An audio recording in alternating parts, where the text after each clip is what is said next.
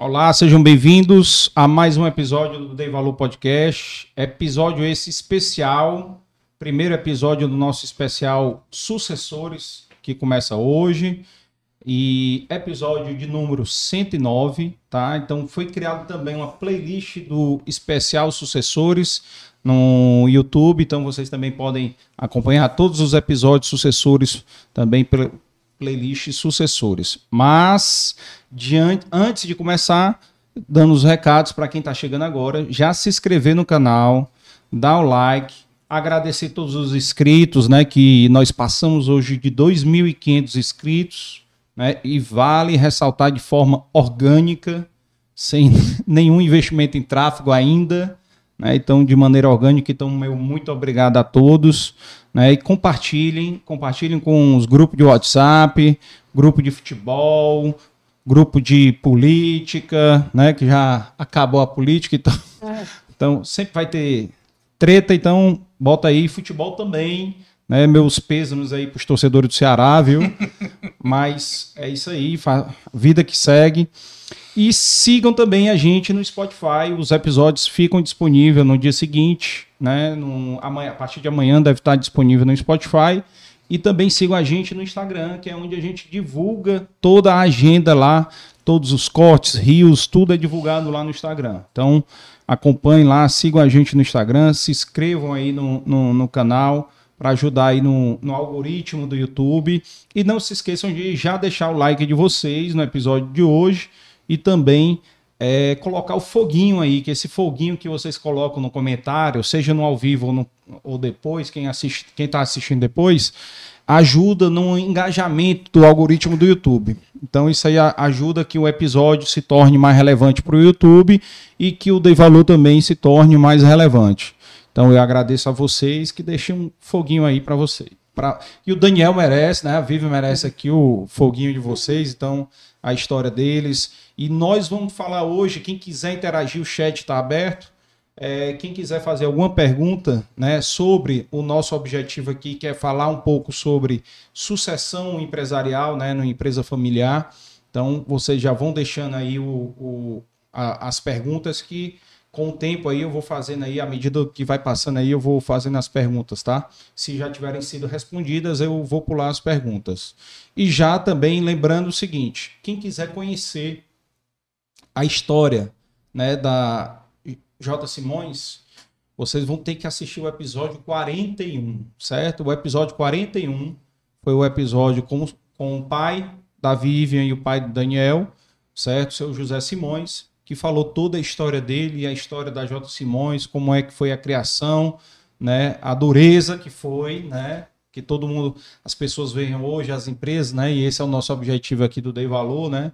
É que as pessoas veem as empresas hoje e acham que foi fácil chegar lá, que foi moleza, que não teve problema, né? Então, o nosso objetivo aqui é exatamente mostrar essa outra face, né? Esses problemas, essas pedras que apareceram no caminho dos empreendedores e que eles tiveram que, que superar, né? Esses obstáculos.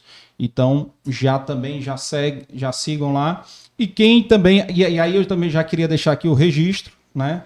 Já, e já mandar um abraço aqui, né? devem estar assistindo, não é possível, se não estiver assistindo aí, merece uma chamada, né? A Flávia, né? Deve estar assistindo. Então, Flávio, se não botar um, um, um foguinho aí, é. né? não botar um foguinho. É, a Flávia também já teve aqui com a gente, a, a Flávia é a esposa do Daniel, teve aqui no nosso episódio 50, falando da história dela, falando da história da Brié, inclusive a, a Flávia é nossa apoiadora aqui, manda os biscoitos aqui biscoitos que o Daniel disse, viu, Flávio? O Daniel disse que não ia comer porque tá enjoado. tá? e, e já vive disse que vai levar, né? Vai levar é. para casa, né? Eu levo. As meninas, né? Não perca, é. Você não Vai levar os dois, então. É, leva o meu e o teu. É. E também é, mandar aqui um, um abraço pro Ronaldo, esposo aqui da, da, da Vivian, e que também vai vir aqui vai vir aqui, vamos marcar aí, a gente ficou de marcar no começo do ano, ele vai vir aqui, mas também já teve um episódio com o sócio do Ronaldo, né, o Otacílio já teve aqui, foi o episódio 74, que é da construtora Colmeia. Então, quem quiser conhecer também um pouco da história né, do Otacílio e da Colmeia, episódio 74, episódio 41, vocês vão conhecer a da J. Simões, que vai ser a nossa pauta aqui hoje, né, e episódio 50 da Flávia, esposa do Daniel, que teve aqui também e que também tem uma história também muito bacana e que o Daniel fez parte, né? Então ele também vai contar um pouco aqui essa história dele aqui, tá? E primeiramente agradecer aqui os nossos também patrocinadores aqui, Café Vitória, CH Consultores, os nossos apoiadores ABS Par e Biscoitos Brié, que estão aqui também, lá Maison em Casa, salgadinhos que os nossos convidados já estão degustando aqui, né? Delícia. né? E Inove Comunicação, Inova Contabilidade, Forta, é, os nossos apoiadores sociais são é, ONGs que a gente já teve episódios especiais e que a gente faz questão de divulgar. Né? Obviamente a gente pediu autorização deles para serem apoiadores sociais aqui, para divulgar o trabalho deles. Então, Fortaleza Azul também já teve um episódio aqui com a gente, que é a, a uma associação de pais e mães de crianças é, portadoras de autismo o IPRED, que é, todo mundo conhece aqui do Ceará. Quem não é do Ceará, o IPRED é uma ONG que foca no combate à desnutrição infantil. Obra Lumen, né, que foca também no, no, na ressocialização de dependentes químicos de, e moradores de rua. E a Associação Peter Pan, que é uma, um hospital, né, uma entidade que cuida de criança, o tratamento de câncer né, infantil. Então, quem quiser pode buscar aí também na playlist os episódios Dei Valor, que já vocês vão encontrar episódio com essas entidades, tá? Lembrando aqui que é uma produção Dei Valor Produções, é mais assessoria em eventos, e o nosso time aqui, Tício, Juan, Yuri, é, o Léo e a Larissa aqui, que nos ajudam aqui a colocar o Dei Valor no ar.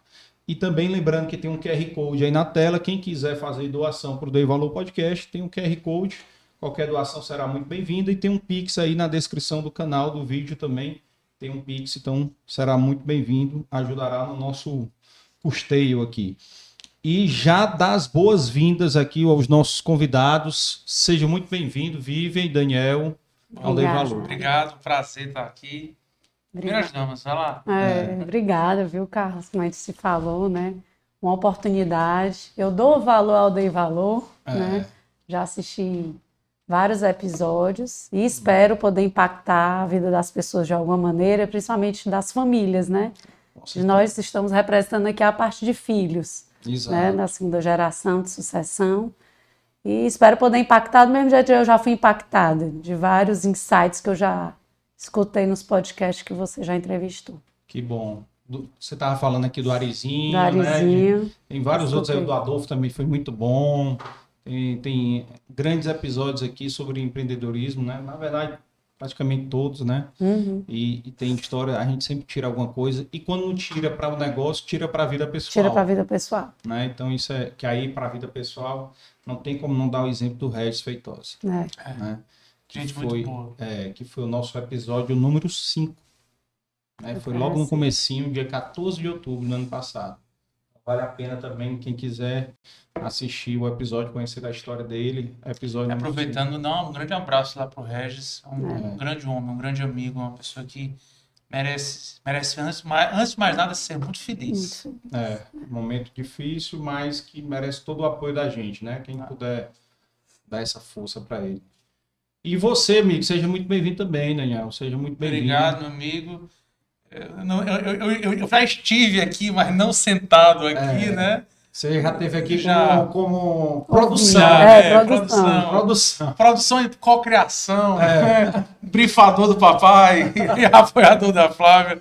É, um prazer estar é, tá agora aqui, né, sentado nessa cadeira, conversando com você e como disse muito bem a Vivian para a gente tentar de alguma forma agregar valor, né, né? dar valor, uhum. alguma, alguma coisa que a gente venha porventura falar aqui, que às vezes é, eu, eu, eu, eu, costumo muito falar que às vezes você fala uma coisa e não é exatamente, especificamente o que a, o que a pessoa que está do outro lado está buscando.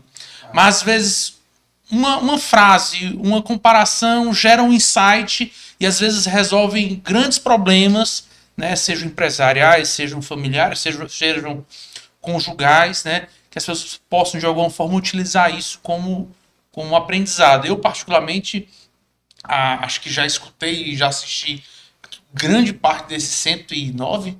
108. 108. 109 de vocês. É. É, Esses 109 é, episódios aí de Valor, e tem alguns realmente que é, me marcaram, né? E você vê muita história legal. E o engraçado é que às vezes você conhece a pessoa né, socialmente, numa festa É. e tal, mas quando ela vem pra cá pra contar a história, é, você. as- e muitas vezes você até aumenta né, o grau de, de, de- de Admiração. admiração para aquela pessoa que vem aqui. Então, eu, eu dou valor ao, ao de valor, né, Vivian? é. E muito, muito, muita felicidade que a gente está aqui hoje. Quando você encontra a pessoa de novo, né? Depois de ter visto o Você olha com os dela, outros outros olhos. É. olhos, né? É impressionante. Porque às vezes você só conhece no social, É, né? Você não sabe o que está por trás. Numa festa, num casamento, tomando um isso, num barzinho, mas nunca, você nunca, às vezes, poucas vezes você senta para falar coisa séria, né? É, verdade, verdade. Cara, e, e antes também, pô, ia esquecer aqui, mandar um abraço aqui pro, pros pais de vocês, né? Que quando teu pai veio aqui, a tua mãe também. É. Você estava aqui, né? E mandar um abraço aí pro doutor José Simões, dona Jaqueline também, para devem estar assistindo também, né? Devem estar assistindo aí. Com certeza. Inclusive, vou dar um beijo pra mamãe. Mamãe, Ei, beijo. Porque se eu não mando, ela me mata. é, é. Vive manda pra mamãe também, Um que ela está assistindo. Ela disse que a gente ia falar só do papai. Ai, é. Só vamos. Aí falou, foi. Vixe, não vou falar de mim. Entrega Né? logo. Mas cada um com sua função, né? É, total. Não, mas vamos falar da senhora aqui É, também, viu? Preocupe, não, que nós vamos falar também. Até porque vocês têm essa experiência de empresa familiar dos dois lados, né? Exatamente. Então é, é uma coisa interessante Três. também. No meu caso, três. Quanto da Flávia? É, da Flávia também. É, Se é, for é, por é, isso, é. Não ia falar nada, Tem mas se for por isso, é. é. tem todo lado. Tem Ele tá todo falando lado. da origem, Mas, né? mas, mas é, é, é interessante, porque é desafio, né? Porque é negócios o tempo todo, né? Business é, é falar de, de negócio o tempo todo. Então, Domingo. é, quando o pessoal diz que não fala em casa, eu digo, É rapaz, porque eu não gosto. rapaz, ele não fala negócio em casa, não tem como não falar. Não tem como não falar. Você acaba soltando, né? Bem, vamos conhecer um pouquinho aí da história de vocês, né? A ideia aqui é falar um pouquinho da história é, pessoal de vocês, como é que foi a infância, tudo, até chegar nos dias de hoje, né? Então, entender um pouquinho aí como é que vocês, onde estudaram, como é que foi a escolha da faculdade, tudo mais. E a carreira profissional, né? Como é que foi lá o primeiro emprego, onde é que começaram a trabalhar, qual foi o- os desafios, né? E, obviamente, que você é um cara cavalheiro, vamos começar com, a- Com as com damas. as damas. Bem, eu, ao contrário do que muitos pensam, eu sou a mais nova, né? porque muitos acham que eu sou a mais velha, porque eu já tinha casado, já tinha filho pelo lado da vida E eu pessoal, né? repito tanto isso que a galera acredita. Tem gente que acredita. Ah, é? É. Ele fala na brincadeira, as pessoas olham para mim, eu não, não é. Sou dois anos mais nova, né? Hum. É, nasci aqui em Fortaleza, sou cearense, fortalezense, com muito orgulho, amo a nossa cidade. Então, beleza, assim, que, às vezes eu digo, a gente viaja o mundo todo, eu adoro explorar e viajar. Uhum. Mas eu ainda amo minha cidade, ainda É. ter a relação, essa parte social. Adoro. Eu moro onde você tira férias, né? É, eu moro onde você tira férias. Eu amo. Eu amo Fortaleza. Nasci aqui em Fortaleza. Minha, falando assim do, da parte de escolaridade. Comecei no meu cantinho, né? Nós dois. Eu também. Inclusive, é. Pronto. Minhas filhas também. estudaram lá também, as duas. Eu me lembro, eu me lembro de encontrar contigo lá. Pronto. que Eu faço questão também de, mídia. de deixar a vovó em mídia. É. Estudei no meu cantinho. Aí antes, quando o Daniel foi fazer a alfabetização, ele já foi para o Cristos, anexo. Aí eu fui com ele, acho que no Jardim 2, e terminei minha escola no Cristos, anexo, né? Uhum. Nesse intermeio, fiz intercâmbio no primeiro ano científico, né? Que agora eu não sei mais nem se é científico que fala. No ensino, médio. Ensino médio. É, porque tudo mudou, É, é. né? É, no primeiro ano, eu fui de intercâmbio em junho, tinha acabado de fazer 16 anos, morei um ano fora, né? Os 10 meses, de junho a junho do ano seguinte, Tu foi no primeiro ano, né? fui no primeiro ano, Então tu foi junho lá, foi? em junho. Não, Saí eu- de junho em Fortaleza. Não, o ano que tu fez lá foi o O Nos junior. Estados Unidos foi Junior, junior. né? Fiz o Junior Year lá em St. Andrews, em Boca Raton. Adorei. Inclusive, fui porque o Daniel tinha ido. Uhum. Ele foi primeiro do que eu. Fiz um ano, cheguei aqui para já prestar o vestibular, né? Na época não tinha Enem.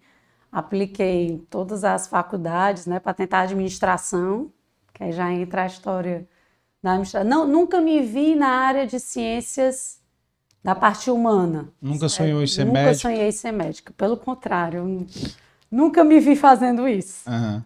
Pelo contrário, a minha mãe, agora eu vou falar da mamãe, né? Hum. A minha mãe sempre trabalhou, na época, nas lojas Esplanada, com meu avô. Uhum. E eu sempre admirei muito aquela história da mulher empresária.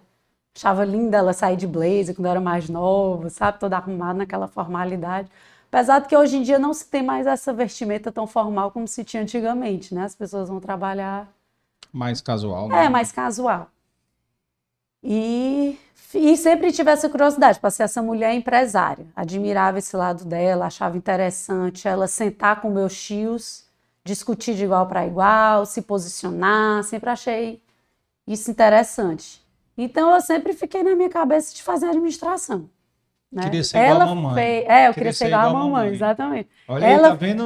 Pois tá vendo aí, é. ó.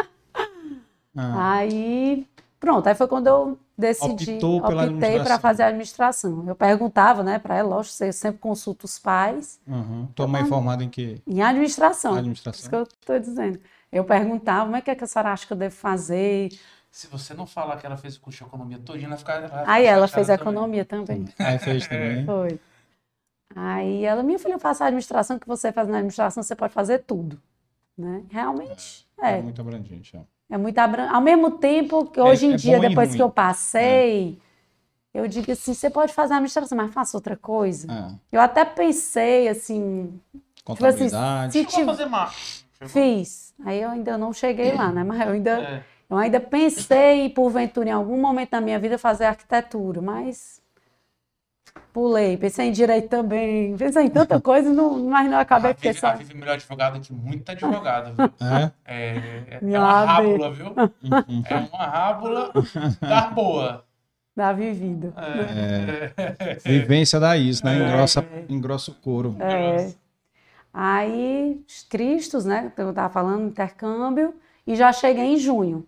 Aí, meti as caras para estudar. Aí, quem realmente me ajudou a entrar no vestibular foi minha mãe. Era curso em cima de curso, era 24 horas, porque eu, eu cheguei início de junho, acho que dia 20 já eram as provas. Uhum. Final de junho já era o vestibular, me lembrei para fazer para prestar vestibular no Farias Brito, na Unifor, fiz Facete.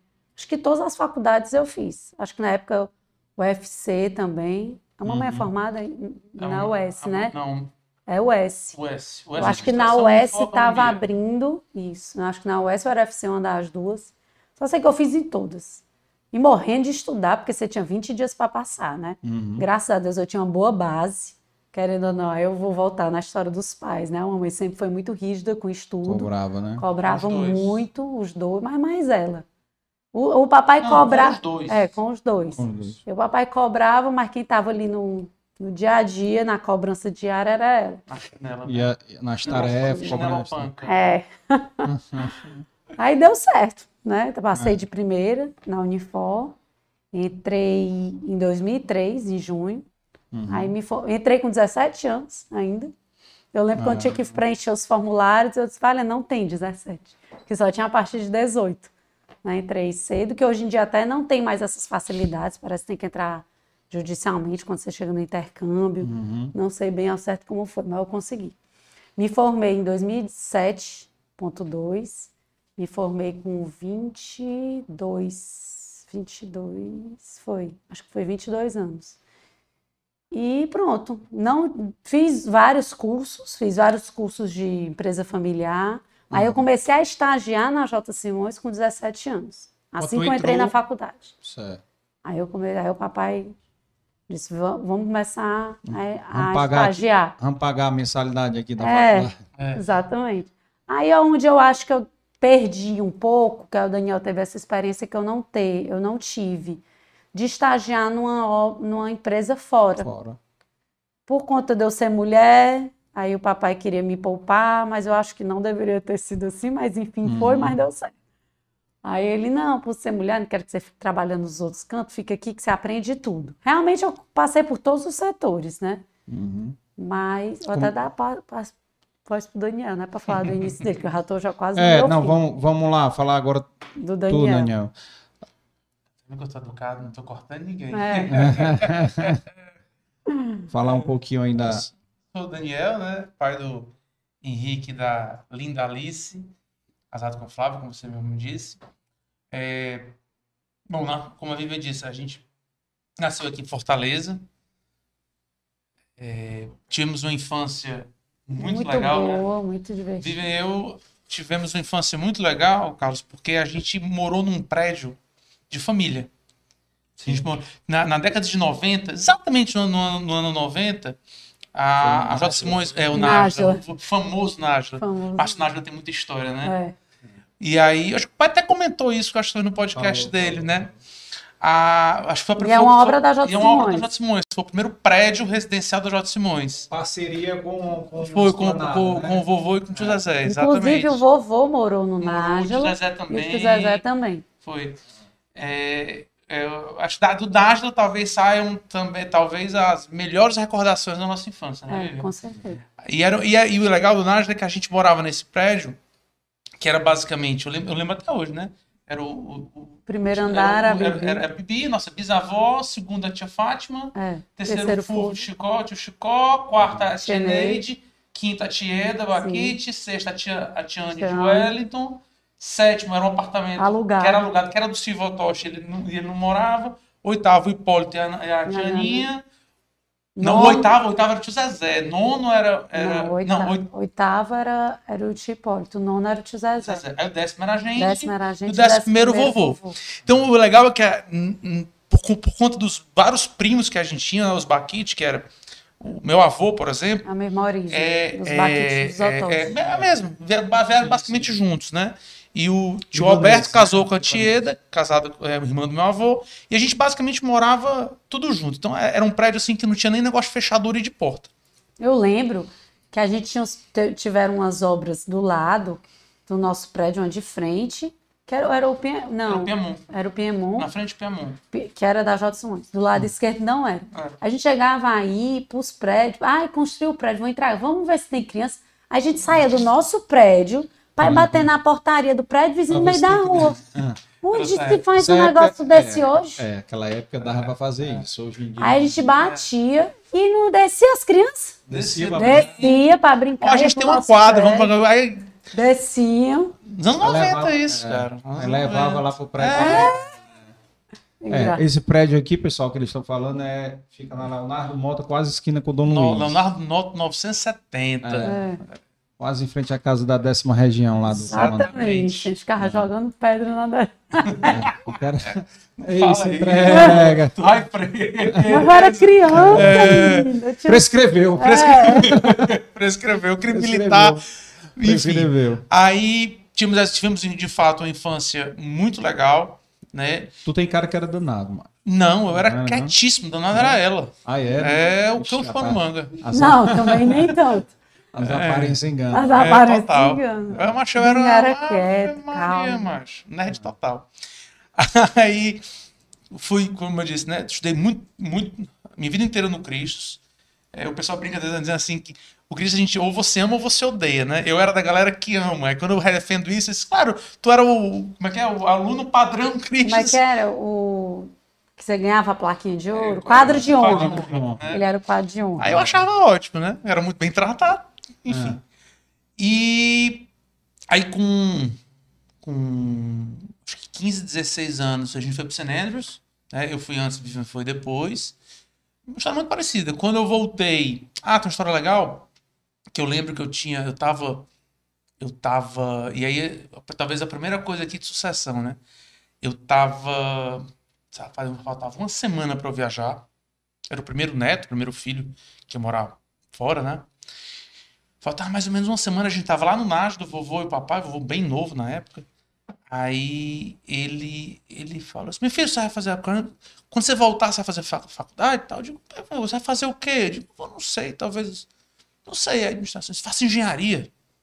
Porque eu faço engenharia, não sei o quê. Eu digo: Por que vou? Não, porque na esplanada não entra mais é, nenhum neto. Aí eu disse: Pô, mas logo comigo sou o primeiro?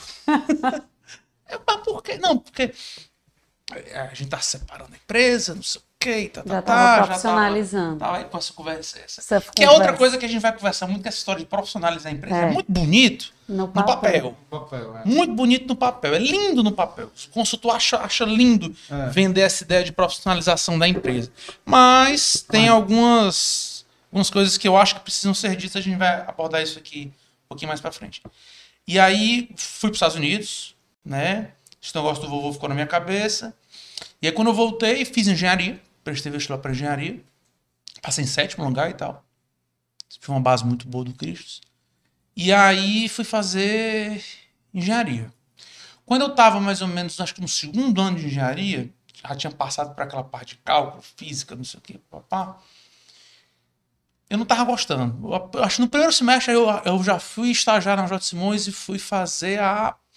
Fui acompanhar a obra do estacionamento do Iguatemi. Estacionamento coberto do lembro. Isso com. Mas detalhe, isso era com 17, 17 anos, eu entrei na faculdade muito novo. Então, com 17 anos eu tava lá. E não tava gostando. Não tava gostando mesmo. Não era, não era o clima, não era tal. Eu sempre gostei de ler muito. Sempre foi uma característica minha. Até hoje eu leio muito. E nessa, nessa dúvida existencial, né? Se é, que pode, se é que alguém com 17 anos pode ter É, dúvida é. existencial.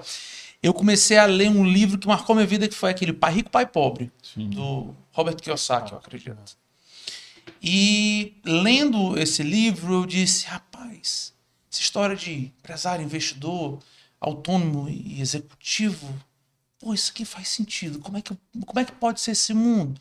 Porque é, uma coisa, por exemplo, que a escola não ensina, né? Você já percebeu que no- na escola você atende até, você aprende até meiose e mitose, né? É. Mas ninguém te ensina matemática financeira, ninguém te ensina o básico de, de direito, ninguém te ensina o básico de economia, Como abrir uma empresa. nada, não te ensina, o- não, não te ensina o básico de empreendedorismo. Ou seja, a escola muitas vezes ensina tudo que você não vai usar na vida. Uhum. Mas a, a grande parte das coisas que você vai de fato utilizar, ela acaba não ensinando, mas aí é assunto para Pro MEC. o MEC resolver Pro isso MEC aí. resolver, não somos É, não somos nós. Mas eu comecei a. Aí, com a- nessa época, eu disse: rapaz, não, não é engenharia. Tô pensando em fazer outra coisa. Aí liguei pro papai, acho que era uma quarta-feira. Acho que ele até contou essa Eu história lembro aqui que no. tu me ligou. Né? Ele achou que ele até Eu contou não essa lembro, história aqui. é, eu, mas eu lembro que tu me ligou, viu? Eu tô achando que eu não quero. Fala pro papai. Aí ele, mas ele vai ficar chateado. Partiu Não. o coração dele. Partiu o coração É, do papai. ele- ele- Primeiro filho homem. Ele tava frustrado em ter que falar. Na minha cabeça eu achava que não, porque ele sempre dizia: o profissional é o que faz o que ama. É. Cara dele falar isso. Uma das 37 mil Mil frases. frases dele. dele, o profissional é o que faz o que ama. É. Quando ele me disse, acho que eu não tô gostando, acho que tu tinha saído de uma aula de topografia, né? Exatamente esse dia. Pronto. Aí ele me ligou e disse, menino, fala pro papai. Não vejo mal nenhum nisso. E aí fui, falei, ele exatamente se comportou dessa forma, disse, olha, eh, legal e tal, disse o que, feliz é o profissional que faz o que faz, muito legal, mas você está demitido. Eu digo, que legal, legal. Já que, já que você não quer engenharia, não faz sentido você ficar na J. Simões. Você vai, como a Vivian disse aqui, ter uma experiência fora da empresa. E eu acho que aí foi onde minha, minha vida mudou mesmo. Assim, mesmo. né? Primeiro, porque você passa a ser tratado na outra empresa não como o filho do dono, Exatamente. né? Você não é tratado como o sucessor. Aham, Uma palavra, uma palavra que eu odeio, papai, mais ainda, você não é o herdeiro. aham, Deu essa palavra. aham. E aí você vai para a realidade mesmo. Então, é, eu acho que isso é uma grande oportunidade para quem é pai, para quem é filho, para quem está começando a faculdade, etc. e tal. Então, vou copiar aqui um pouco o papai. Diz assim, olha, não sei e tal, mas se eu puder dar uma coisa, aprenda isso. E eu acho que a, a experiência de você trabalhar fora da empresa familiar, ela é muito válida, muito. Então, quando eu, quando eu, quando eu saí da J. Simões nessa primeira fase, nessa segunda, né? Porque eu tirava férias lá no departamento pessoal. Né? E aí, é... mandar um abraço pro Damião, que foi meu primeiro patrão. É, Aí o Franzé também. É. Um abraço pro Damião e pro Franzé, meus primeiros patrões. Aí, ah, quando você vai trabalhar fora, no meu caso, por exemplo, eu trabalhei na Oboé, Uhum. depois trabalhei na, na Capitalize, que era a Factory na Marquise na época, hoje, Sim, tra- sim. hoje um FIDIC, né? Acho que É. securitizador, eu acho. Uhum.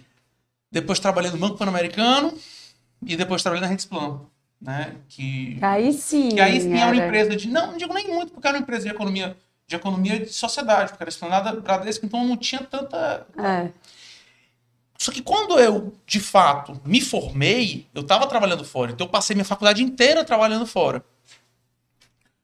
Quando foi, acho que 2005, 2006, que eu já tinha entrado talvez no MBA, ah, já formado, meu pai, a gente estava viajando para os Estados Unidos, meu pai virou para mim e disse, rapaz, o controle financeiro da empresa saiu. Não topa ir lá fazer uma experiência? Se der, isso deu. Se também- der, deu. Se não der, não deu. Se der, não deu. É uma construtora, mas se der, deu. Se der, já não estava deu. formado. e Tava já formado, feito fazendo MBA, Tava fazendo né? Porque na Então, época quem Formado em fazia. economia, né? Mas na economia. Porque na época quem fazia a parte financeira era a mamãe. É. Sim. né? A J. Simões começou com ela e o papai.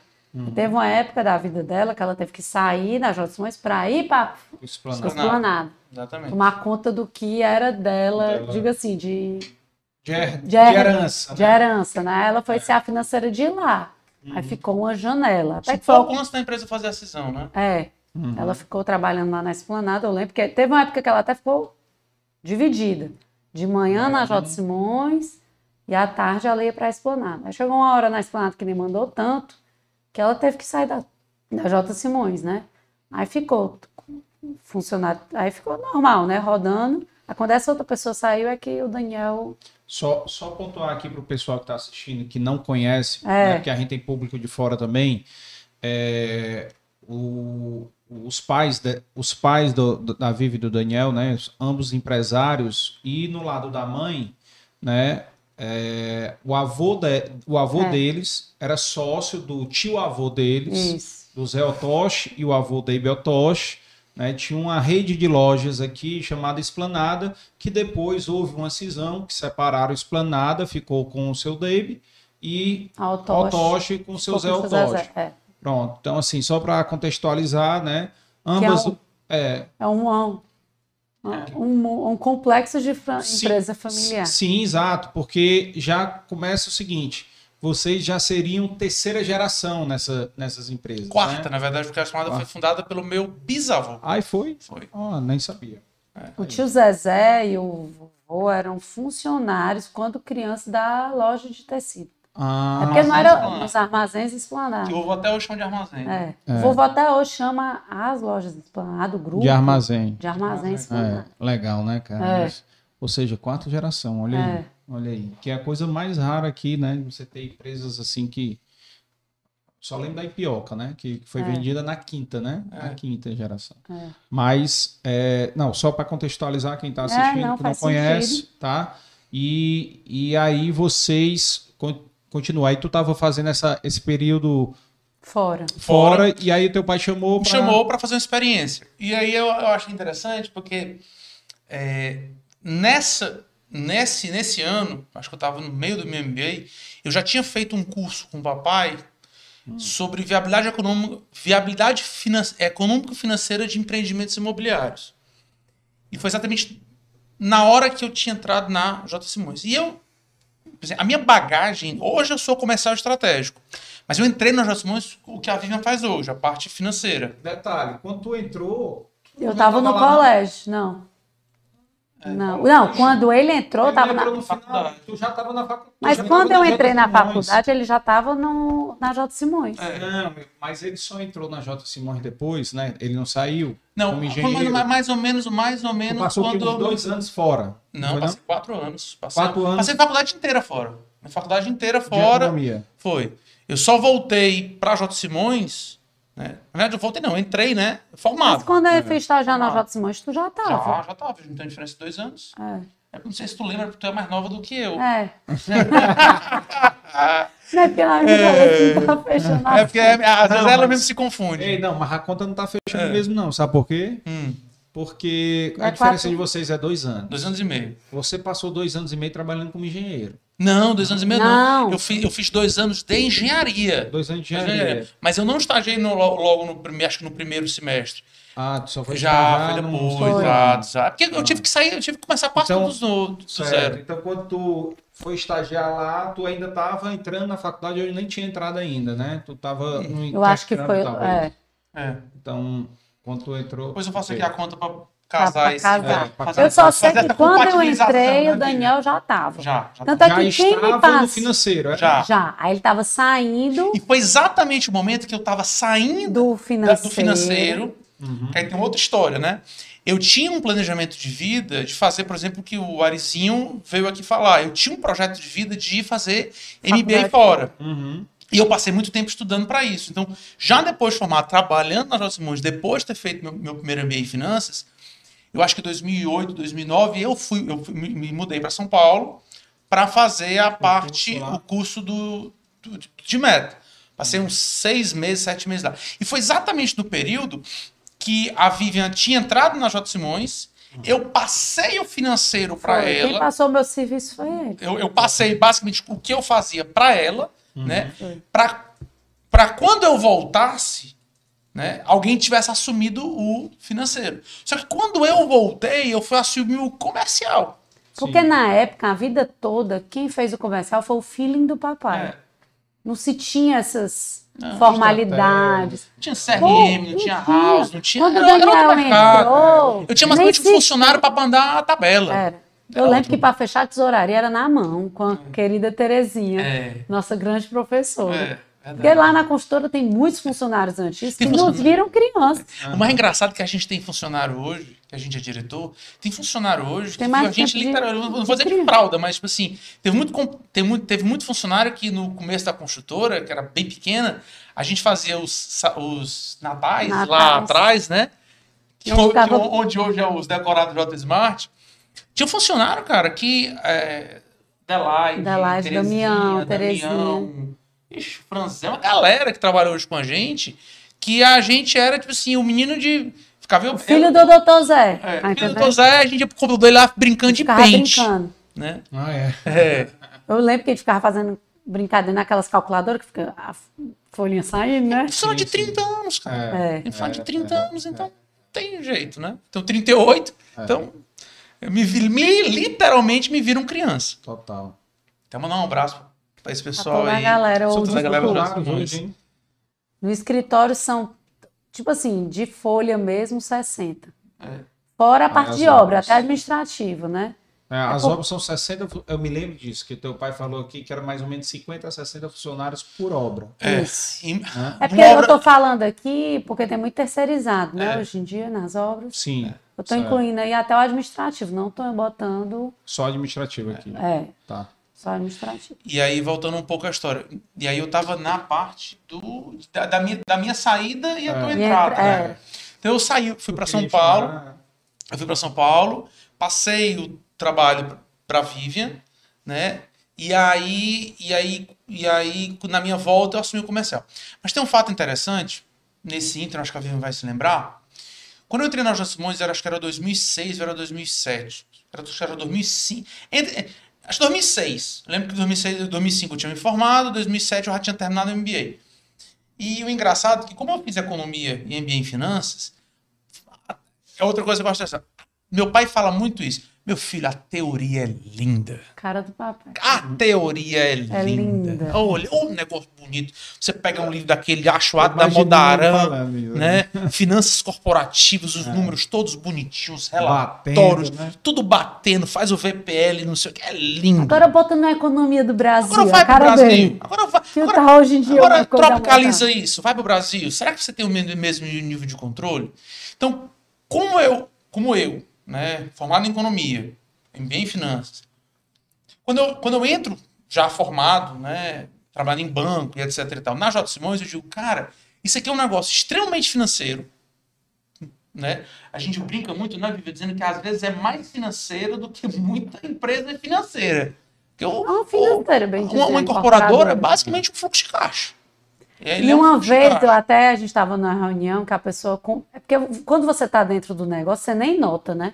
Que você está vivendo aquilo ali. Alguém alguém chegou assim, rapaz, eu não tinha coragem nunca.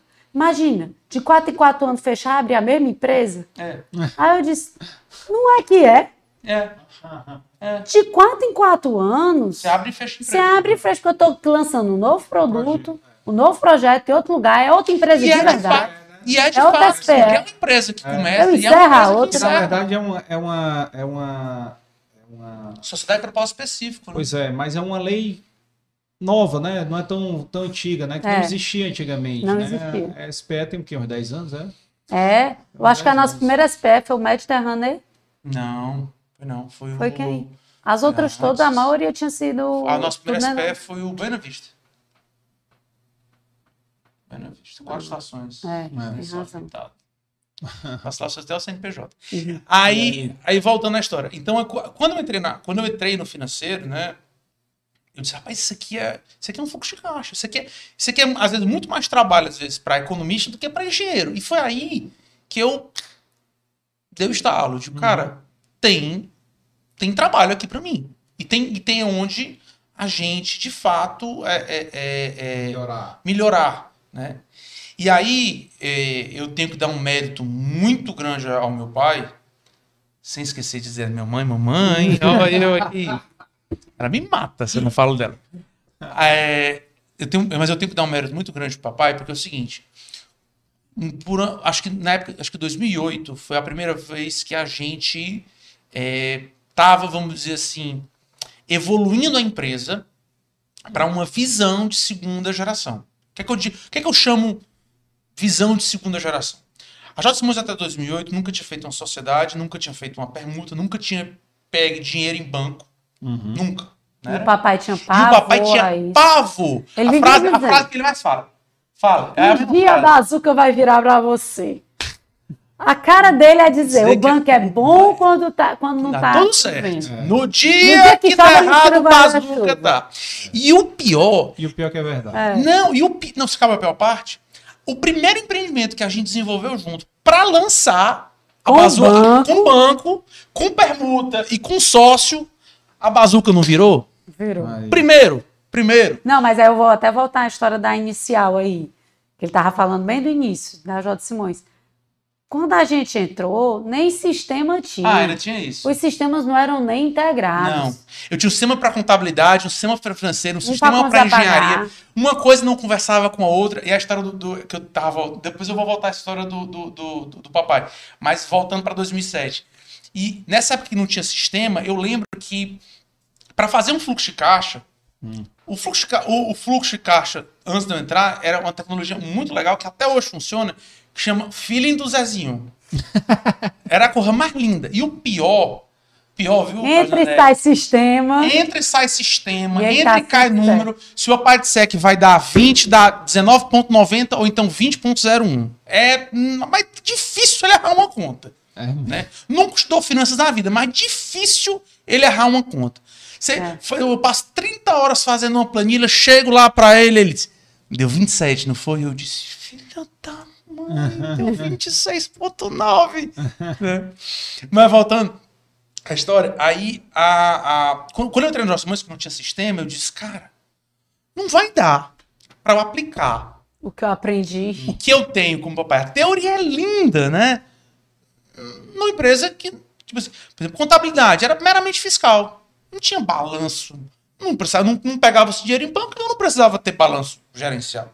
Muito menos, muito menos um balanço auditado. Acho que talvez hoje a gente, mais umas três, quatro aqui, tenha balanço auditado é, em Fortaleza. Muito por conta dessa nossa visão financeira. E aí, é, a gente começou um projeto, em 2007, a gente contratou uma consultoria organizacional, A Brat. na época a Brad do Kleber, até mandar um abra- um abraço pro Kleber, que a gente começou a montar esses procedimentos. E uma das coisas que era para montar foi exatamente a contratação do que na época o chamava sistema colocou- gerencial, que hoje é o que a gente E chama ele de RP. essa parte do procedimento até para enquadrar onde eu iria ficar, onde o Daniel ia ficar. Para criar uma organização mesmo. Mas acho que nessa época você não tinha entrado, não. 2007, Já no Abrate estava. Tu pegou, mas tu pegou Eu me formei em Ah, foi, tá 2007. certo. Foi exatamente quando entrou. E aí a gente começou a fazer essa parte de gestão. Uma coisa interessante, eu adoro falar isso às vezes nas palestras que eu, que eu falo, que eu faço, é que, olha que, olha que doideira. Eu, o sucessor, né, até aquele momento ninguém sabia se dá certo ou não, é, entrando numa empresa que a maioria tinha me visto de, não vou dizer de fralda, mas muita gente é, tinha me visto moleque, né, trazendo ideias novas, e na hora que, eu, que você acaba descobrindo que aquela pessoa não está apta a, a- a discriminar aquele trabalho. Porque, por exemplo, a consultoria, a primeira coisa que ela fez foi o seguinte: Vamos de novo, teorias, realidades. Teoria. Rapaz, vocês pagam salário de mercado para muita gente aqui que não tem graduação, não é formado. Sugestão: trocar. Eu digo, cara, mas eu, eu vou trocar uma Fabiana, que na época não era formada, que entende A horrores do setor dela. Hoje, hoje, hoje, hoje Hoje entende até de jurídico e. Mas já a minha chefe do jurídico, eu qua- digo, é, tá minha Maria.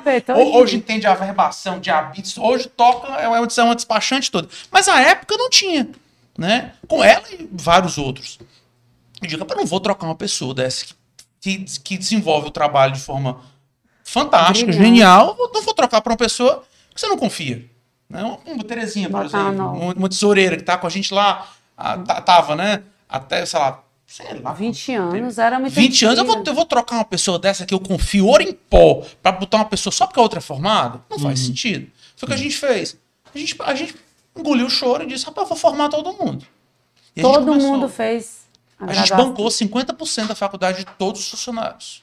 E a gente formou com todos, né, eu sou daquela teoria assim, quem faz o cargo é a pessoa. Não é a pessoa, não é o cargo que faz a pessoa. É. Não adianta um, um salário brilhante com uma pessoa, como diz o papai.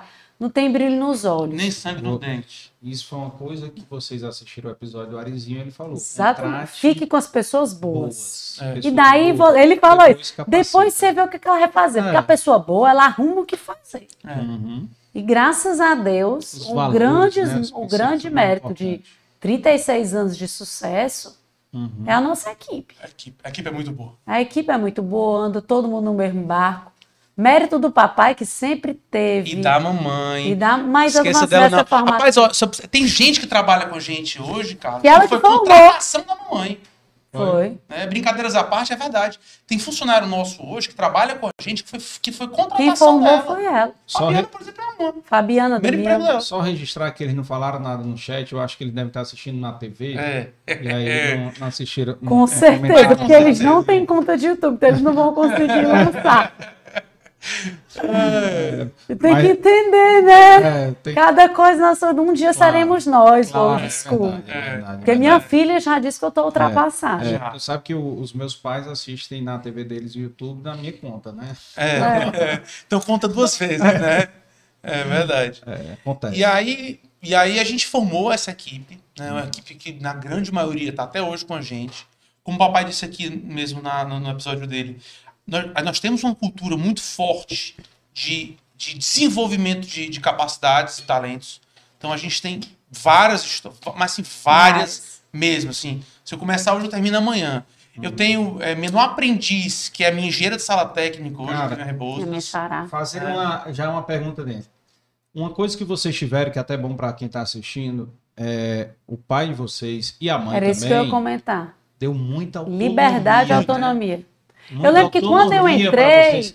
Não, isso é importantíssimo, porque tem muita É. gente aí assistindo dizendo, rapaz, meu pai não deixa eu, eu olhar para o lado. Ou então o eu- pai tem medo de confiar. E eu É. acho assim, a formação que a gente teve Uhum. de família, de valores, de religião, de tudo.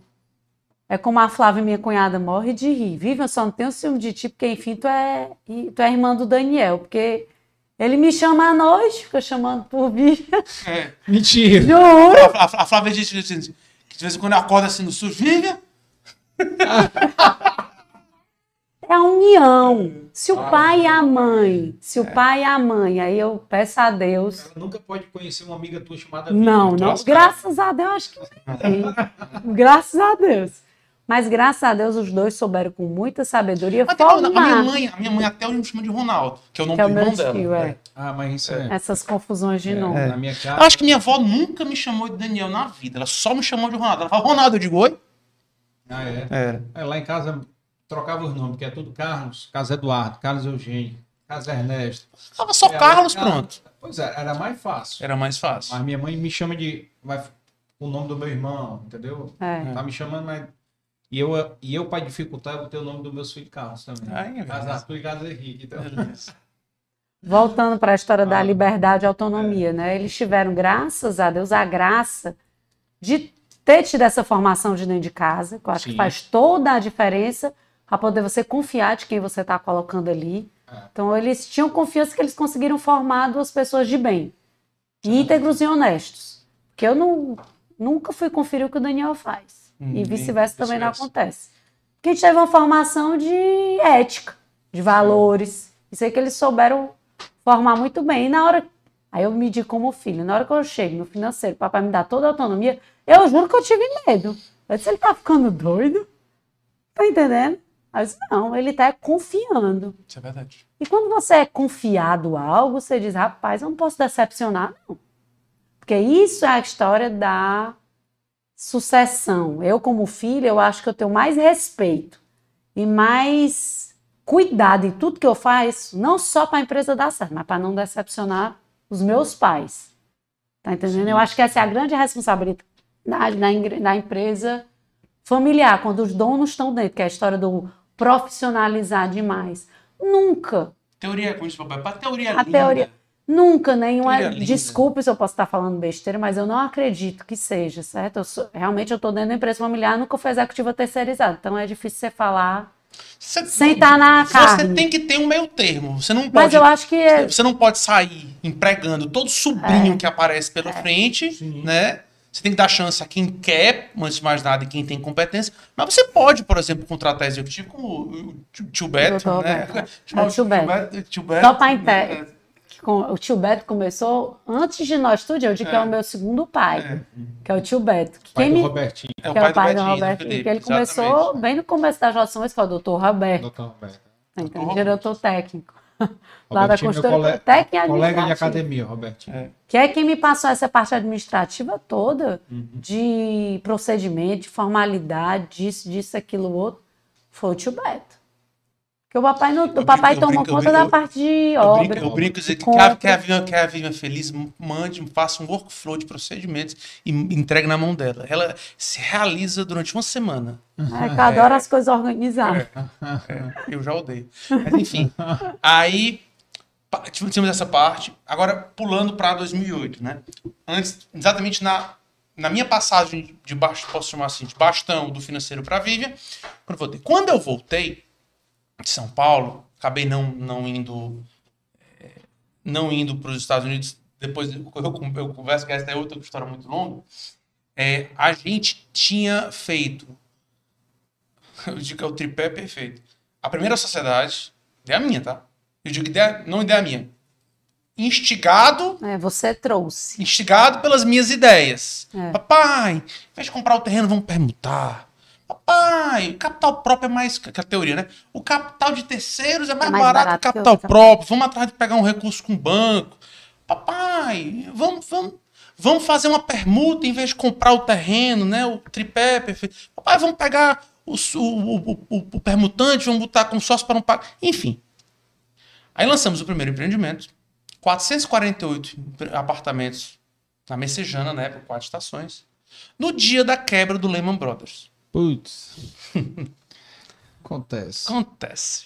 Ah, tudo é vitória e derrota também. É. Do que A gente- as vitórias se é. não tiver as A derrotas? gente tinha comprado uma campanha a na época, na, na época, não sei se você sabe, tinha, não tinha, um- tinha um, um, um braço papel que chegava na tua casa, tinha umas notícias do dia anterior. Jornal. Tinha, tinha um negócio desse, né? Chamava jornal. É, é. né? Não tinha um, não, Jornal não- impresso, né? Não, não- não- não tinha um bichinho parecido assim desse que passava o povo As falando aqui de manhã cedo e à noite? Não tinha um negócio desse? Tinha. Nessa brincadeira, a gente gastou, na época, o equivalente a dois apartamentos do empreendimento. Eu lembro que era fazer. caríssima a propaganda na, É. na no, no Jornal Nacional. Era assim. Não fala o nome, não. De, aquele, é. aquele, aquele Aquele- jornal daquele canal à noite. É. Dá azar. Você é um fã do bom. É. Aí, ah, mas eu digo, por que, que dá azar? A gente tinha feito a, a contratação. No dia da quebra do Lehman Brothers, no dia seguinte, a dita jornalista dizia: não compre apartamento, o mercado está. Coisa, não faça dívida de longo prazo. Eu digo, meu Deus do céu. Eu lembro que eu fui na Unifor resolver um negócio do meu diploma, que eu estava me inscrevendo é, no outro MBA, e aí eu estava na TOPS assistindo uma propaganda do empreendimento que eu já tinha abortado. Porque a dita cuja não devolve dinheiro depois que você assine a API. Aí eu disse, desculpa, né?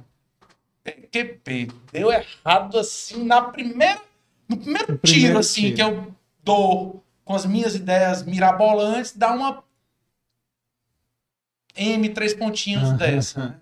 Ah. Mas Vai. Só que, eu, só que o que eu acho né, é que, por exemplo, a resiliência do papai nessa parte foi assim fantástica.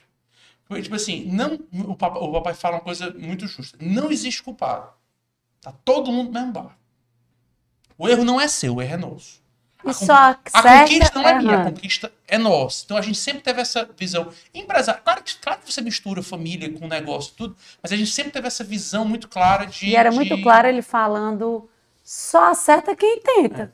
Se É. Só você não tentou, você Abre já errou. Abre aspas. Uhum. Abre aspas. Só acerta e erra quem faz. Quem é a faz. frase que eu eu acho. Você já ganhou, você já nasceu com um não.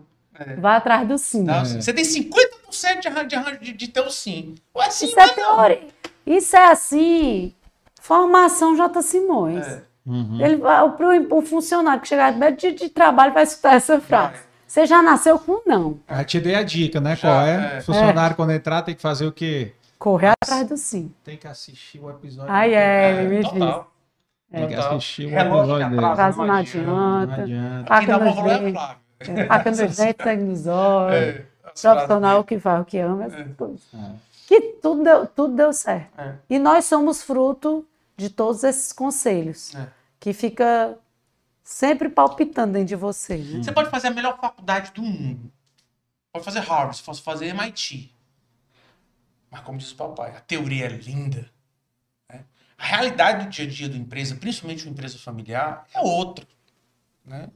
Você pode contratar o profissional do mundo, você pode. Aquele cara de que é, que, é, que, é, que é especialista em, em, em sucessão familiar, já lembrar o nome dele. O cara famosíssimo. A teoria é linda, a prática é completamente diferente. Ninguém prepara para ser sucessor e ninguém prepara para passar o bastão. Isso é, eu diria que isso é quase uma arte. Porque alguém vai errar em algum momento. Uhum. Né? E, e, e, e o, e o fundador, no caso o papai, a mamãe, é, eles têm que ter uma resiliência muito grande né? uma, uma- um, e um limite para aceitar erros, porque também você não pode errar todo dia. O papai, mas que um caso do papai, limite, né? erre uma, só não erre a segunda. Você pode até errar, mas você não pode repetir o erro.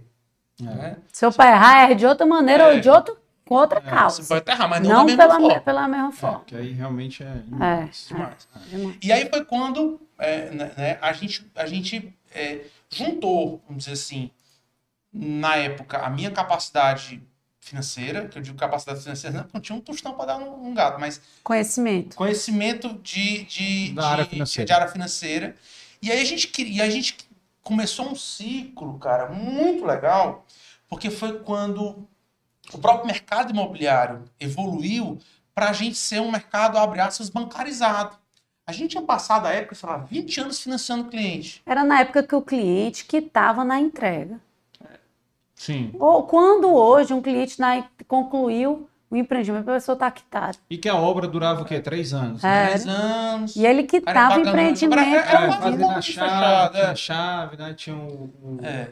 os balões. E aí o É. mercado, dois, de, acho que de 2006 para frente, mais especificamente 2009 para frente, ele começou a ter uma nova visão. Os bancos entraram no setor imobiliário, pois muito tempo os bancos estavam fora. Foi porque foram- tinha um banco público É, também, né? Foram, foram criados instrumentos jurídicos que permitiram a entrada dos Ah, bancos, né? sim. O patrão de afetação, o, o, trouxe o, produ SPE, o produto né? plano trouxe empresário. o plano empresário, que era o, o, a construtora poder pegar, pegar recursos para bancar aquela obra específica. Né?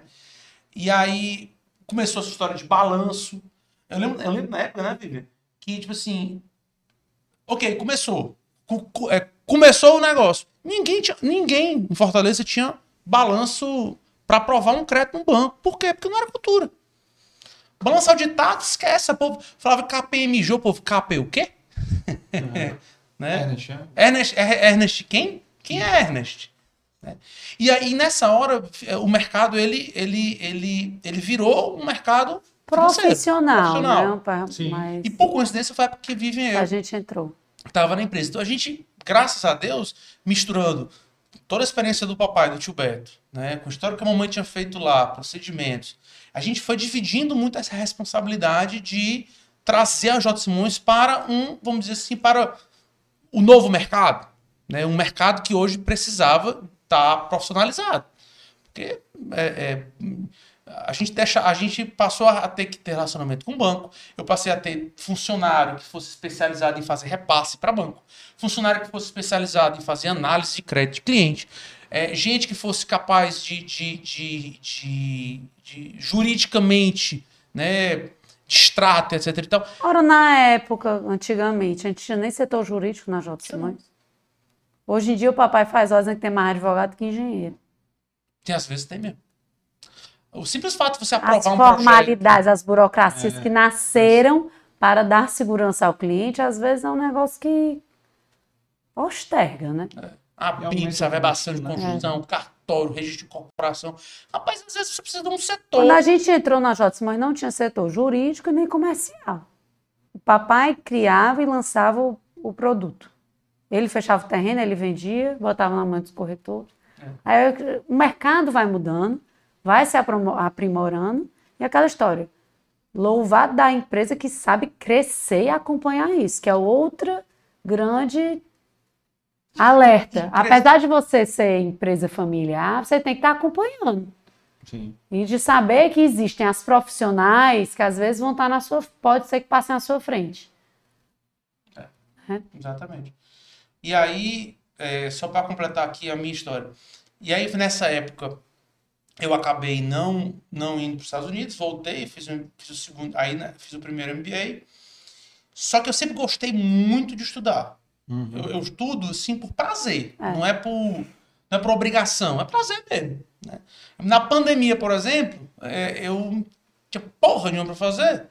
E disse, rapaz, vou estudar Power BI. Aí foi o Power BI, Power verdade. BI. Vou criar o Power BI. Para que você vai Power BI? Rapaz, eu quero pegar aqueles relatórios que eu passava uma semana fazendo, para fazer, uma, fazer um, um, demonstrativo de fluxo de caixa e eu quero ver ele todo santo dia. Eu quero saber meu fluxo de caixa diariamente. diariamente. Peguei a pandemia, fui estudar para a Contratei, obviamente, um consultor que me ajudou muito. Cara, quando, vou, quando acabou a pandemia, eu tinha tudo. Tipo assim, coisas que eu passava, às vezes, uma semana fazendo um DFC, um DRE, tava lá, blindo. Olha todo dia ocorra boa. Porque você, de novo, você começa a ter é, é, capacidade de tomar, de, de, tomar decisão. Mais rápida, né?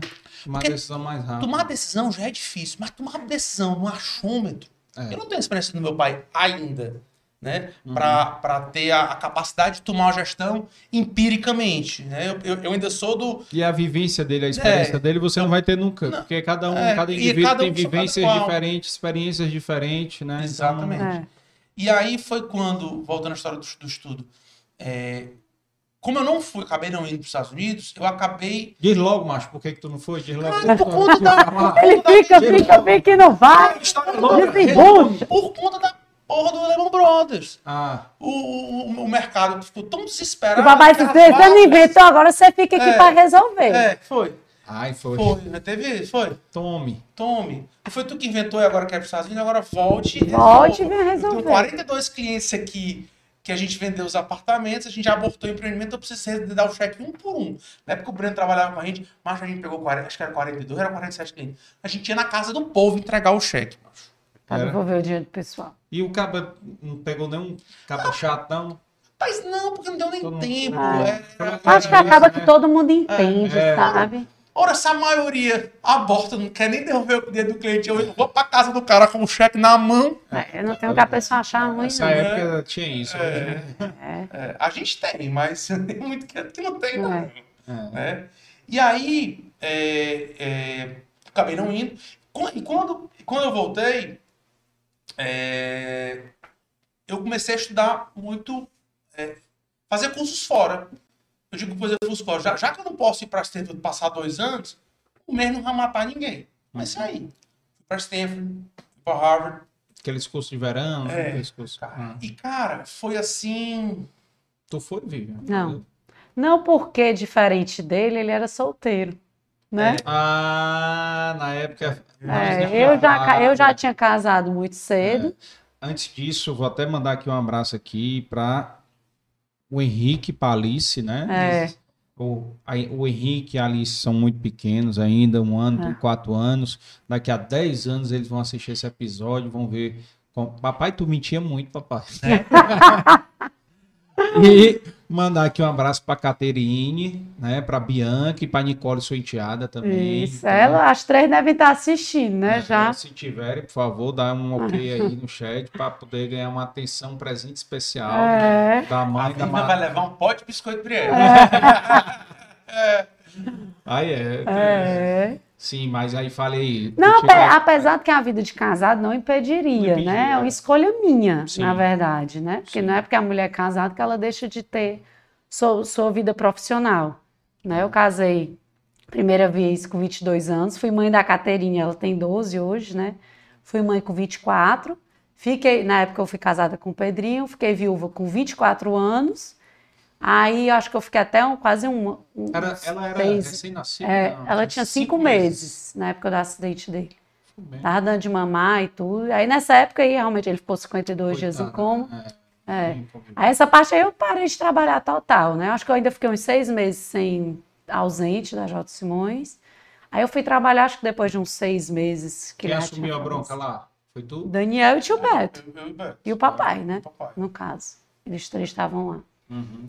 Aí depois eu retornei, fiquei mais exclusivamente, querendo ou não, isso demandou muito da minha atenção, porque eu tentei ficar trabalhando só um expediente para dar atenção a ela. Enquanto ela estava na escola, É, eu trabalhava. estava trabalhando só enquanto ela estava no colégio. Uhum. Porque querendo ou não, você fica com aquela culpa, né, de ter Ah, que tem que dar de ter que ser a pãe, É. a famosa pãe Como que diz hoje a em Flávia, que, na- que nasce uma mãe, nasce uma culpa, né? É, nasceu a mãe, nasceu a culpa. E no meu caso, eu tinha que ser mãe e pai, né?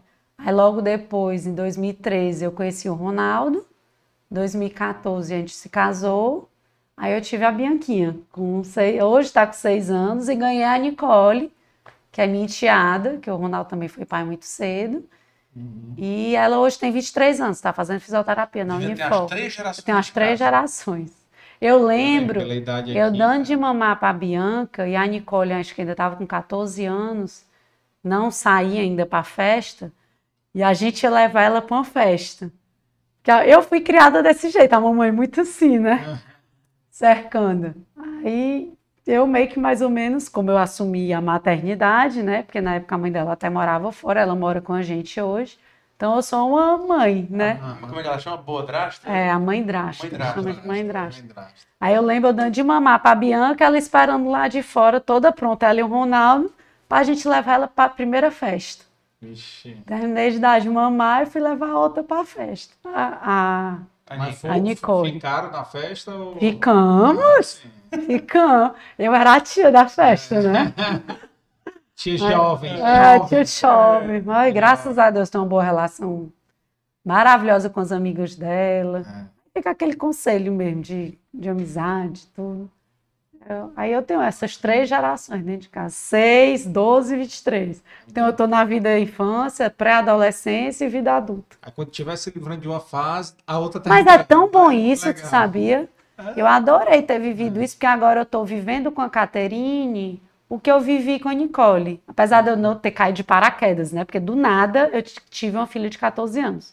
Eu não tive a, o, como é que chama? A fase de aprendi, Curva de a curva de aprendizado. Caiu no meu colo e daquilo ali eu tinha que fazer valer. Sim. Então eu tinha que aprender. E hoje eu estou usando o que eu aprendi com a Nicole, na adolescência dela, para Uhum. para usar com a Caterine. E hoje em dia, o que eu vivo com a Tânia, futuramente eu vou usar com a Bianca, né? Apesar de serem personalidades bem diferentes, as três. Ah, mas é tudo diferente. É, cara. tudo é diferente. Pode Mas o ter bom é 10 assim. filhos, é 10 filhos diferentes. É. Mesmo pai e mãe é, É. tudo É. diferente. Entendeu? Não tem. não Mas é tem tão que bom assim igual. essa dinâmica. Se fosse tudo igual, não tinha graça, né? É, não. Não É. tinha graça nenhuma. É porque pessoas muito parecidas é horrível, né? É. Já percebeu que as pessoas mais parecidas são as que mais brigam entre si, Já. né? Infelizmente já Né? percebi. A gente diz lá em casa que eu sou o papai e o Daniel é a mamãe. De, é? de De temperamento. Personalidade. Tá, tá, foi o pai todinho. É. E sua mamãe todinho. É. Agora- como eu pego com ela e nunca me pego com a Vivian. É. Nunca. Eu acho que a última vez que a Vivian. Juro por Deus, eu acho que a última vez que eu e a Vivian brigamos, eu acho que a gente. já- 12 anos. É por aí, olha lá. Se, foi, se, se, se faz só isso. é. Ah. Nunca brigamos. Mas não é por mérito dele, não. Porque ele briga, ele é briguento. Acho que é porque pra brigar comigo tem que fazer muita força. Também. É que nem brigar com o papai. Você não consegue, não. É difícil. Não, isso é, é porque é um temperamento muito tranquilo, né? É. Ah. Não, e aquela história, existe o respeito mútuo também. A gente foi, eu lembro que quando ele brigava com alguém, a gente morava no Nájula, né? Aí ele brigava com alguém no prédio. Aí eu não briguei com ninguém, né? Batia Briga- todo mundo. Brigou com alguém, todo mundo já sabia, né? É, aí, família. aí eu, os meninos lá do prédio iam bater na porta. Bora, Vivi, descer pra brigar, mamãe? Não. Você vai fazer o Daniel fazer as pazes com todo mundo. Você só Vivi. desce quando você conseguir que ele faça as pazes. Todo mundo tem que fazer as pazes com ele. A você era a Suíça, nunca entra em guerra. Ai, é. Aí eu ia lá costurar, amizade, sei o quê. Eu E só podia certo. ter. Diplomata. É, É, a diplomata diplomata. total, até hoje. É, Até hoje. Ah, mas essa é a Era que é o nem- diplomata total. quando a gente brigava. É. Lógico que a gente brigava, a gente era criança, irmão briga. Aí ele juntava, aí a mamãe juntava. Essas sabedorias que eu acho interessante. Juntava nós dois. Aí Dizia, ó, é o seguinte, eu não quero saber quem bateu primeiro e quem tem razão. Tá os dois de castigo. Tá, os dois de castigo só sai aqui quando os dois estiverem se beijando e se abraçando. Isso eu acho, rapaz, a gente colhe até hoje. É. Ele estando errado ou estando certo, ele é meu irmão. Como dizia a Flávia, eu não quero. Eu não quero. Eu, eu não, como é que é? Eu não quero nunca brigar com alguém. Não, é a, como diz a Flávia, é o seguinte: eu, eu não quero. A frase que ela acha. Eu não quero ser a certa, eu quero é ser feliz. É. Tá Aí nessas horas que ela dizia, O vencedor de uma discussão nunca é vencedor. os dois estão de castigo. Só saem daí quando tiverem feito as pazes. Aí eu cutucava, Daniel, bora fazer logo as pazes. não, tô com raiva. Sei lá. Homem, vamos ficar logo de bem pra gente se livrar desse castigo. Instante. E eu acho que isso, do mesmo jeito, para a vida profissional. Eu ia perguntar o seguinte: na empresa, por exemplo, vocês trabalham em áreas diferentes, Uhum. certo?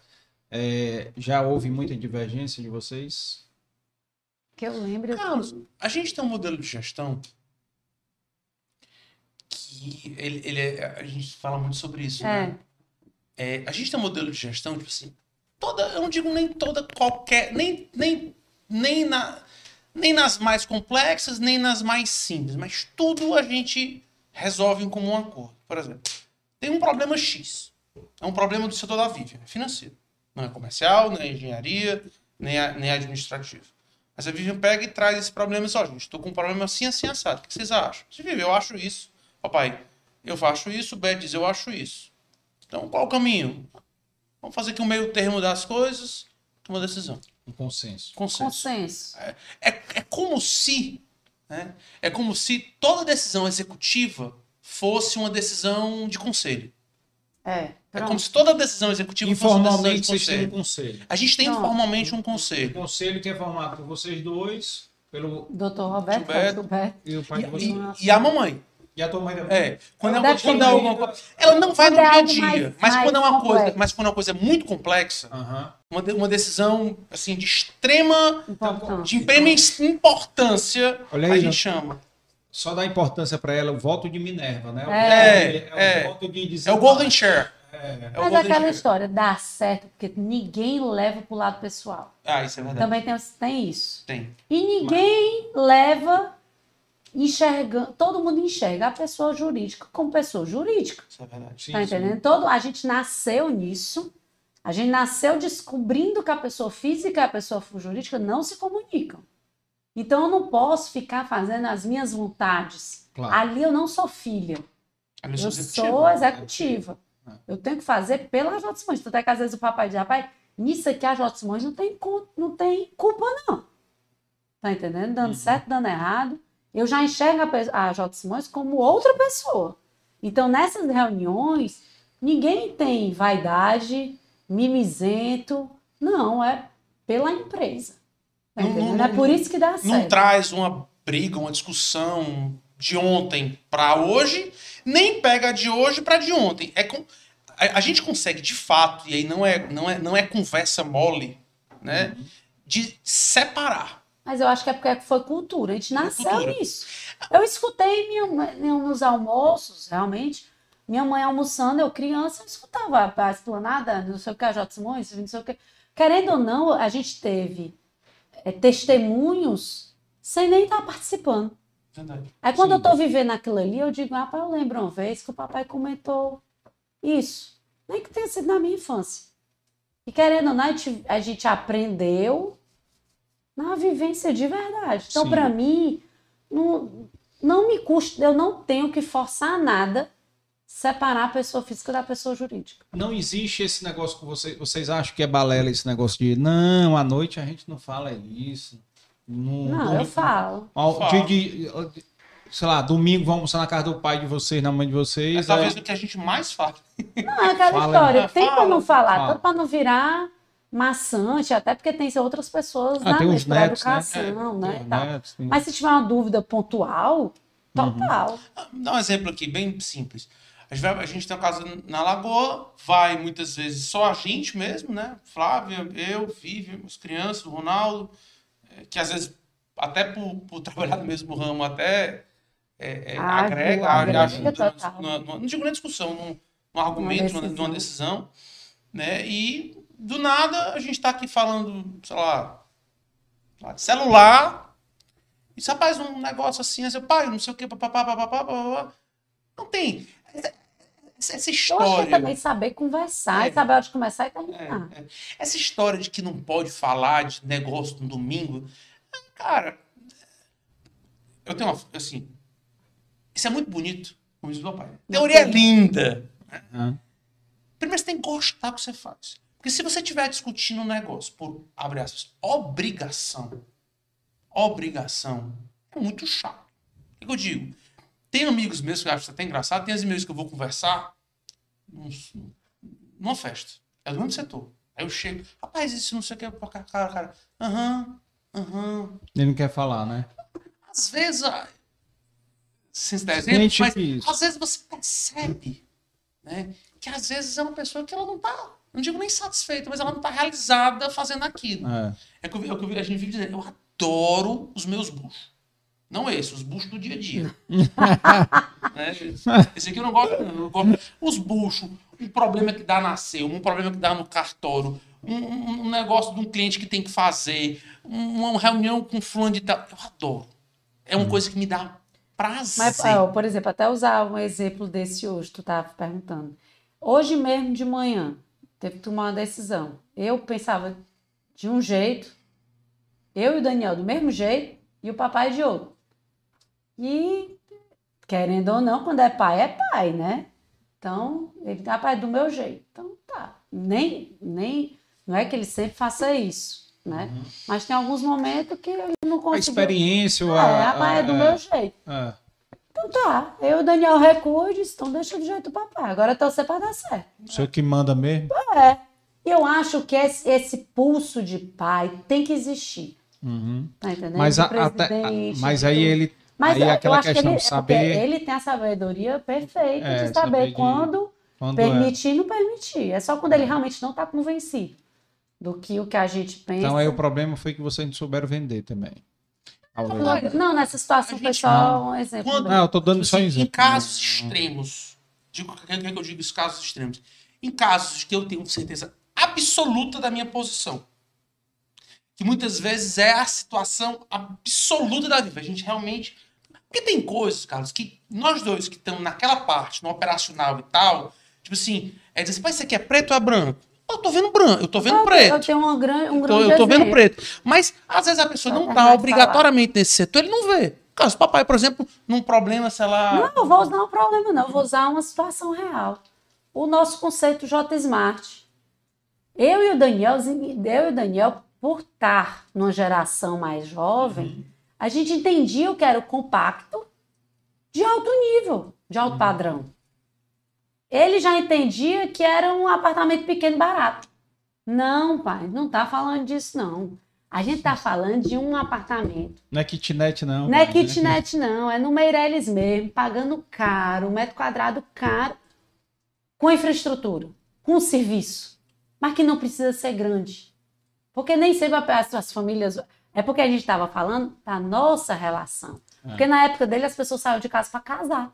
Exato. A minha geração não sai mais de casa para casar. A Vivian, a, Vivian, a Vivian citou um exemplo que eu acho talvez o melhor, é o melhor exemplo, é o melhor de, exemplo todos. de todos. Eu sabia o que era. Eu já tinha viajado, tinha pesquisado, São Paulo. Já tinha que ficar hospedado. tinha que ficar hospedado. Aí o primeiro, Vivian, isso aqui, o que tu acha? Perfeito. Dá certo, dá. A dá. gente chegou a hospedar em dois, a mamãe e o papai. Aí, foi. Papai, quando vocês for passar, eles vão ficar. Não, pronto. Dá o melhor exemplo de todos. Chegou a botar Peguei a ideia, tinha um, tinha um terreno no Vicente Leite, cheguei pro papai, pai, isso aqui. Eles, meu filho, você quer fazer uma kitnet na aldeota? Papai, não é kitnet, é um smart, é um estúdio, é um apartamento moderno, é um apartamento cara comum. Digo, não, tá bom. Volto, volto, volto, volto, depois. Eu cheguei pra Vivian. Assim, assim, assado. Tu acredita isso? Rapaz, acredito. Acredito pra vender demais. a quanto? Tanto. O cara precisa de, aí, o cara precisa de quanto de renda pra financiar? Tanto. Na aldeota, dá pra fazer quantos? Acredito. Acredito. Acredito mesmo, acredito. Beto, vem cá. Aquele negócio, né? É igual o político, né? O cabo costura né, pra tomar decisão. Beto, o que, tu acha? Como é que é isso, meu filho? Mas é assim. Mas será que está certo? Beto, tá aqui, ó. Exemplo tal, exemplo tal, exemplo tal, exemplo tal. São Paulo. Né? Mas pode ser que dê certo aqui. Vamos? Uhum. Rapaz, gostei. Acredito. Acredito. Pronto, papai. Tá eu, pap... eu, Vivian e Beto. A gente acredita. E vai ser assim, assim, assado. E eu você vai, e você vai para São Paulo próximo ano, você vai ficar hospedado. hospedado não. Negócio você dessa... mamãe. Vai, mãe, você e mamãe. Aí eu, mamãe, me ajuda. eu conversei com o papai e disse: tá, meu filho, eu vou lá. Aí volta os dois. Rapaz, e não é que não é uma kitnet mesmo, não. Aí eles entenderam. Mas entenderam o conceito. Conceito, é, com certeza. O Jota Smart é o nosso maior É, mas exemplo disso. É. De como é que a gente consegue, vamos dizer assim, é porque essa palavra é muito feia, mas politicamente costurar uma, vamos dizer assim, uma aliança é. né, para uma decisão que no final eu não estou defendendo, eu não estou defendendo os meus interesses, né? Eu estou defendendo os interesses da empresa, uhum. né? Mas que às vezes uma outra parte, seja um pai, seja um patrão, seja um executivo, seja um, um conselheiro da empresa, né? Que muitas vezes é, é tudo isso mesmo, né? É. É, a gente possa fazer. E empresa familiar é muito isso. Porque se você. Se eu... Ah, e outra coisa que eu acho mais legal ainda. Não tem a história do. O, o mérito é meu. O, o, eu, lembro que o, eu lembro que o papai falava muito que o Zé Otoshi nunca dizia eu. Ele sempre falava nós. Não tem eu. Não sou eu que faço. Somos nós que fazemos. Então, essa, esse conceito de, de, de, equipe, né? de equipe né? De, de vamos jogar. Tipo, Copa do Mundo. Isso aqui não é um torneio de Roland Garros de tênis. Não é o, o Roger Federer nem o Nadal que está que tá, que tá jogando. São 11 cidadãos que estão atrás do primeiro objetivo, que é botar aquela bendita daquela bola dentro daquelas, daquelas três traves mais vezes do que do que levar. É uhum. time. Sim, Toda empresa sim, tem que pensar como time. Toda empresa tem que pensar como nós ainda mais numa empresa familiar. Porque se você pensar como nós, né, e não como eu, o mérito não é meu. Mas a ideia foi minha? Beleza, foi minha. Eu convenci. Mas na hora que dá certo, é nós. Não é o Daniel, não é a Vivian, não é o Beto, não é a Simone, é nós. Então, essa, essa cultura enraizada que a gente tem, talvez. Até porque a gente foi educado que o papai sempre disse o empresário falido é um empresário vaidoso. É. Vaidade mata o empresário. Nunca sejam vaidosos. É. Porque isso Legal. muitas vezes a pessoa Bom traz. ensinamento. A vaidade. Acaba meu um trazendo. filho, a vaidade já quebrou tanta gente que eu conheço. Cara dele dizer isso. Não, e, e é legal, cara, porque vocês tiveram a oportunidade, pelo que vocês estão falando, exatamente de ter tido a sorte, Uhum, né, de ter tido um pai e uma mãe, uhum, né, patrões, né, exatamente. patrões que delegam, exatamente. que sabem ouvir, né? Porque muita gente aí pode estar assistindo agora, ouvindo a gente e dizendo e dizer Assim, e dizendo É. e dizendo que, pô, cara, meu pai não me escuta, É. né? A, a minha mãe não me dá ouvido, né? Porque e tem isso, né? Também de, de às vezes as pessoas, né, dão mais valor à opinião de quem é de alheio, fora, fora. né, do que quem é de dentro, né? Isso é uma é Casa um, feira de pau, né? é, cara, isso aí é uma dificuldade muito grande em empresa familiar, né? Às vezes o- isso frustra exatamente os filhos Os filhos. de trabalharem lá. Aí cria o quê? Aquele pai também. Aí tem aquele pai que passa, que com certeza aí não foi o que vocês é, ouviram dos seus Zé Simões aí a vida toda, de ficar chegando em casa. Zé Simões, pô, Zé nem- Zé, Zé. É, de chegar em casa e ficar reclamando da empresa. Ah, Maria, Não. só tem Não, dor de cabeça ali, não sei o Zero. quê. Zero, zero, zero, zero, Mas zero. vocês já ouviram essa história, né? Já. Já ouviram essa história? Já o cara falar chegar. que existe. Já, pois é. Quer um exemplo prático? Hum. Prático. Real. Online. Como diz o papai, do sangue. Flávia, biscoito Brière, minha esposa- minha querida esposa. Inclusive, um beijo pra ela. Ai, ela tá aqui, É. mandou um abraço aqui também. não. Vixe, mandou. A Flávia mandou mensagem logo depois o Ronaldo. ó. Aí. Perdeu, Ronaldo, perdeu. Ai, ai, Para, para logo do- depois, concorrência. É, esse É, negócio. Esse Parabéns, meu amor e cunhada. Sou muito fã da trajetória e da história de vocês dois. Daniel e Vivian seguindo os passos do pai com muito sucesso. O Ronaldo falando agora. Legal. Flávia tem uma frase que eu acho legal e a gente usa muito isso dentro de casa, né? Hum. É, Flá- Flávia e eu, nós somos muito felizes profissionalmente. A gente brinca, a gente fala muito isso, que diz, poxa, como a gente é feliz. A gente, a gente agradece a Deus por ser feliz, Lógico. né? Uhum. A gente agradece de ser realizado profissionalmente. Eu, eu, no meu, no- eu no meu setor, ela no setor dela. E uma coisa que a Flávia faz, que eu acho muito legal, que meus pais faziam, era assim, meu filho, eu vou trabalhar. Que legal! Eu vou trabalhar. Você vai estudar. Olha que felicidade. A, a Flávia sai de casa, às vezes, aí o Henrique. Mamãe, não vai. Meu filho, eu vou trabalhar. Eu adoro o meu trabalho. Eu, sou feliz. Sou feliz lá. Legal, cara. Imagina se eu, Vivian, ou mesmo o Henrique, meu filho, a gente tivesse vivendo uma realidade, e essa realidade existe em muitos lugares, que assim, puxa vida, Pô, tem que ir hoje. puta, puta, É. segunda-feira. Ou então aquele cara, rapaz, sexta-feira, sextou. Eu tenho É. um exemplo dentro de casa. A Nicole tá fazendo fisioterapia, né? E o Aham. Ronaldo, meu marido, é, fez economia, administração. Não, fez Engenharia e engenharia e economia. economia. E ele ama o que faz. Né? E ela fala hoje em dia, né? que Eu eu sempre dizia para ela que feliz era profissional que fazia o que ama. Sem que ela via só dentro de casa um pai executivo, né? Uhum. Trabalhando em empresa. E ela não se via nisso. Deus, o papai vira noite, sabe? porque o Ronaldo adora pernoitar trabalhando, né? Madrugar trabalhando. E ela sempre via aquilo ali como algo pesado. Aí quando eu casei, né, eu dizia, mas ele faz porque ele ama, Nicole, ele ama ficar vendo as coisas, lendo notícia. A hora que é o que ele diz, que- Assistindo Dei Valor, né, Ronaldo? assistindo Dei Ouvindo os episódios. de. É. Ele ama trabalhar de madrugada. É, trabalho e assistindo Dei Valor. Pronto, É. não problema não. E ela não conseguia captar. Aí hoje em É. dia ela está na fisioterapia e ela agora está madrugando, virando noite, não sei Ah. o que, não sei o que, fazendo o que ama. Aí um dia desse, foi ano passado, agora tu tá entendendo teu pai? Tu sempre falou? ficava assim, eu sempre chamo para mostrar, né? Diz que tu ficava sem entender, agora tu entende? Tia Vivian, agora eu entendo. Ah. Agora, que ela hoje é apaixonada pela fisioterapia. Que é o que eu estava até comentando com o Daniel.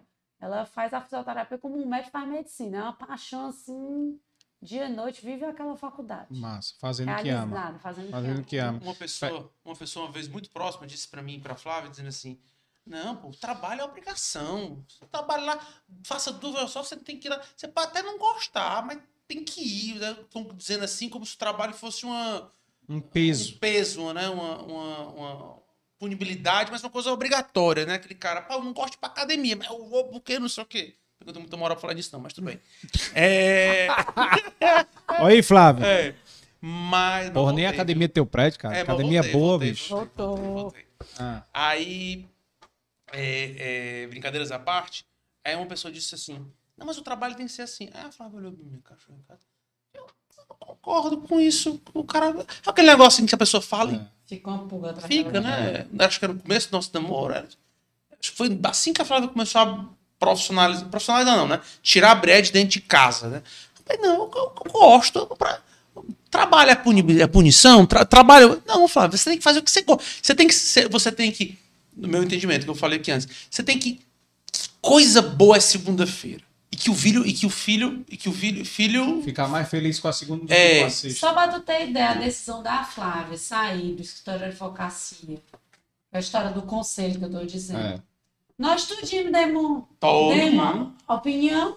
foi. Foi. Por até sinal, o eu- episódio 50, viu, pessoal? Pois é. É. História muito legal. isso é- episódio Por 50. diversas vezes, ela naquela dúvida, eu, papai, mamãe, o Daniel, dando conselho, como é que faz, como é que faz aquilo, o outro. Eu, mérito dela, mas não sei se por conta própria, sozinha, você teria... Mas você se sentindo encorajado por todo mundo que está do seu lado, Sim, claro, dando é outra ainda, É. né? Deixa eu, deixa eu fazer uma pergunta aqui, já fazer uma pergunta aqui do, já dentro do relacionamento de cada um, mas diretamente para ti. Tu e o Ronaldo trabalham no mesmo setor, Mesmo setor. certo? São concorrentes. são concorrentes. até. Concorrentes que Em algumas caçam. coisas são concorrentes. Tu, obviamente, tu, não, tu só nega algumas informações para ele, né? Não vai dar, não vai dar o ouro ao bandido, né? Não vai, não vai dar todas as informações. Hum. Mas constantemente tu pede conselho para ele Sim, e ele também sim. Sempre Lá tem na- essa comunicação. essa comunicação. Só, só para quem está assistindo, o Ronaldo é da Colmeia, tá, pessoal? Então, sócio da Colmeia. Então, são duas empresas que concorrem em algumas coisas, né? É. Apartamento, né? concorre. Direto. Direto. Direto. Não, É. tem algum, nem, É, porque não, a Colmeia- Na verdade, eu, vejo diria, a Colmeia mesmo. construtora, médio, padrão, construtoras, padrão, construtoras não concorrem. Quem concorre é produto. Certo. né? Não existe. Não, o produto não. produto pro- concorre. eu Não é só, produto, a eu construtora não concorre. produto, Produtos Até porque concorrem. o setor, Hum. quando um se dá mal, contamina todo É. mundo. O setor É um dos- de corporação é interessante que todo É. mundo se dê É um dos poucos setores que Daqui você torce Ronaldo pelo sucesso, sucesso do concorrente. O Ronaldo vai lançar já já o Colmeia Smart. Ele lançou já. Já? Já. Like. Chama like. Oi, Ronaldo. Abraço. Pergunta, Sim. né? Eu tive essa história do aprendizado da pessoa física separada da pessoa jurídica. Então, como já faz parte de mim, é, fácil eu lidar com isso. Mas com certeza a gente troca ideias. Quando eu tenho ideia, quer dizer, quando eu tenho dúvidas, eu sempre ligo para ele. Em alguma situação específica. Aí eu, tanto é que a gente combina até a festa de Natal, quando é que vai ser a dele, como é que vai ser a minha. Para não Então, coincidir, fazendo né? coisa, porque no nosso É. primeiro ano de casado, a gente não se combinou, foi no mesmo dia. Então Mentira. acredita, E aí? nem eu fui pra dele, nem foi pra minha. Olha aí. Desse jeito. Realmente. Aí, Tu também tem que combinar, porque tem a Brié, né? Então, também tem que Por causa da combinar. porque tem a fusão Zé Comé. Já ouviu falar, não? Como é. mas eu, eu acho tão tranquilo lidar com isso. Mas Ele é tranquilo, e, então gera isso daí, né? muito. E é o que eu acho interessante. Tranquilo Sim. por conta da mentalidade dos Mentalidade dois. é. Mentalidade dos dois, mentalidade construída na Isso. educação, né? É. Que também tem isso. Porque tem muito. Agora, também tem a questão seguinte: quem não teve a sorte de ter uma educação como você, mas podem adquirir a mentalidade, né? Com certeza. Informação Até porque meu pai não adquiriu, não. É. Meu pai era filho de médico. É, Ele exatamente. teve a sorte de é. essa sabedoria divina. De vida. Foi Não, não, e de vivência também, vivência. vivência, experiência. Né? Da mesma forma que, como ele mesmo disse aqui no, no podcast dele, ele aprendeu a ser empresário com o vovô e com o tio Zezé. É, fora nem, Ele esconde isso, necessariamente a inspiração tem que ser o pai e a mãe. Não. Não. Às vezes, um, às, vezes o mentor, às vezes o mentor, não necessariamente. Meu mentor foi meu pai e minha mãe. Uhum. Né? O, o mentor do meu pai foi o tio Zezé e o vovô. poderia até dizer que, que da Brié, eu não dizer que eu sou mentor, mas muita coisa da Flávia, né, eu participo. Sim, ela falou aqui Né? no, no episódio dela, ela deixou claro isso daí, né? que- É, várias decisões recentes dela, que ela estava na dúvida. A mesa da Lagoa, era- o conselho era Brié. Era, era, né? era quase ela um conselho. desistindo de um projeto que ela estava fazendo por voto, voto vencido. Foi. Eu, papai, né? até o Ronaldo entra. O Ronaldo, meu marido, na discussão da Brié. Flávia, acho que de fazer isso por isso, por isso. Você tem que analisar isso, você tem que pensar isso. Cara, Pode vir isso, se amanhã não sei o quê. Cara, é negócio. É negócio. É a mentalidade de empreendedorismo, entendeu? Eu acho interessante a história do meu casamento, né? No meu caso, o Ronaldo me faz sair no meu quadrado. É. O papai sempre diz, case com alguém que me bote pra frente. Tá entendendo? É. Então acaba que não é uma pessoa que me traz para trás, é uma pessoa que me faz ver de outra, de outra maneira. Quando eu peço um conselho, ele- aí é, é interessante, às vezes, que a pessoa discorde de você. Precisa ter todo mundo que concorda com você, que lhe Uhum. faça ver de outra maneira Outra que você maneira. não enxergou. Desconfie de quem só concorda com De você. é. É. Desconfie. Com acho, certeza. acho muito interessante o nosso Porque casamento as- nesse lado. As pessoas gostam de ouvir que todo que mundo agradam, concorde. né? Gostam de ouvir pessoas concordando, né? Com, aquela ideia que Mas ela eu, colocou. eu, tudo. Vivian, tenho curiosidade Uhum. de escutar o, o alheio, o que não A opinião concorda contrária, comigo, né? a opinião contrária. O ponto de Em vista. todos os aspectos da minha vida eu vou. E, e, e assim, como é que tu faz também? Tu, essa parte do. é, quem quiser saber mais detalhes, episódio 50. né? Mas você com esse relacionamento, tu tem essa troca também com a Flávia? Dio- diuturnamente. Manhã, tarde, noite, madrugada. É, apesar de serem setores completamente diferentes, Diferentes, né? Diferente da Vivian e do Ronaldo, é, todos eles comungam da mesma, de mesmos conceitos, né? É, é- é- Depois de ele falar, contar uma situação. é um empreendimento, é um empreendedorismo. A, relação, você tem relacionamento com o cliente, você tem relacionamento com funcionário, você tem relacionamento com com o banco, você tem relacionamento com o credor, com fornecedor. Toda empresa, vamos dizer assim, ela parte de um pouco de princípio. Tem muita questão estratégica, que eu particularmente gosto muito, né? Agrego na Brié, às vezes, por uma decisão estratégica. Como a minha bagagem é financeira, a Flávia disse que uma das coisas que fazem. Não tem aquele negócio cinco, cinco, cinco linguagens do amor, né? Sim, É. sim. Ela me disse hoje que uma das coisas que faz mais ela feliz é no dia que eu digo pra ela que eu vou passar meu expediente na Brié. É uma Então, prova de é, amor. é, o prova de ato- amor. é o teu, a tua linguagem é o ato de serviço. É. É, de serviço, de se doar. né? E vice-versa. Eu acho que não só Aliás, a tua- a linguagem empresarialmente. dela, né? Porque É. ela se sente amada, É. né? É. É. É, ela disse isso, inclusive, hoje, A por tem cara que é palavras de afirmação. É. O... E, e aí o que, que acontece? Eu acho que nessas trocas, né, de novo, e aí mais uma vez, você tem que separar o que é o lado, vamos dizer assim, empresário do que é o lado familiar. Né? Da mesma forma, não é porque aconteceu alguma coisa ruim no escritório que eu vou chegar em casa pé da vida, me entregar emburrado e tal. Pô, lá em casa eu sou o marido da Flávia, o pai do Henrique, da Alice, e tenho que agir como se para esse problema fosse só segunda-feira. Uhum. Né? Isso é uma coisa que. E é difícil, isso não é uma coisa fácil. Tem que se policiar, né, cara? Tem- Não, é, não é coisa fácil. Não. Ronaldo- interessante, Tem que falar alguma coisa. Fala aí, fala aí, fala aí. Depois fala que o Ronaldo tô aqui. O interessante é que a gente se conheceu na reunião de sindicato. Ah, essa é boa, essa história é boa. Ah, Conta aí, sim. Foi numa reunião História boa. no Sinduscom. Tu foi representando Coopercom. a J. Simões. Coopercom. Não era Tu e o do- Ronaldo? Dos, da- da- dos bancos. Coopercom. na Coopercom, aí Ah. eu fui para a reunião, tinha- e fizeram assim um mutirão, acho que na época com o Bradesco e tudo, Uhum. e tive uma reunião, tinha uma reunião com todas as cabeças que lidavam com isso, das incorporadoras. Aí eu fui com o Daniel e o Ronaldo estava lá. Foi a primeira vez que ele me viu. Ah, Foi foi. na... E a nossa primeira troca de conversa, foi, ele criou um motivo, né? Aí a Aí, gente se encontrou na festa da Coopercom. Aí foi quando a gente foi, a gente foi trocar nessa, nessa história de fazer balança auditada, a gente não tinha na época. Aí a gente foi, acabou entrando na conversa de balanço. Aí eu pedi o telefone de uma auditora daqui, que, que ele tinha contato.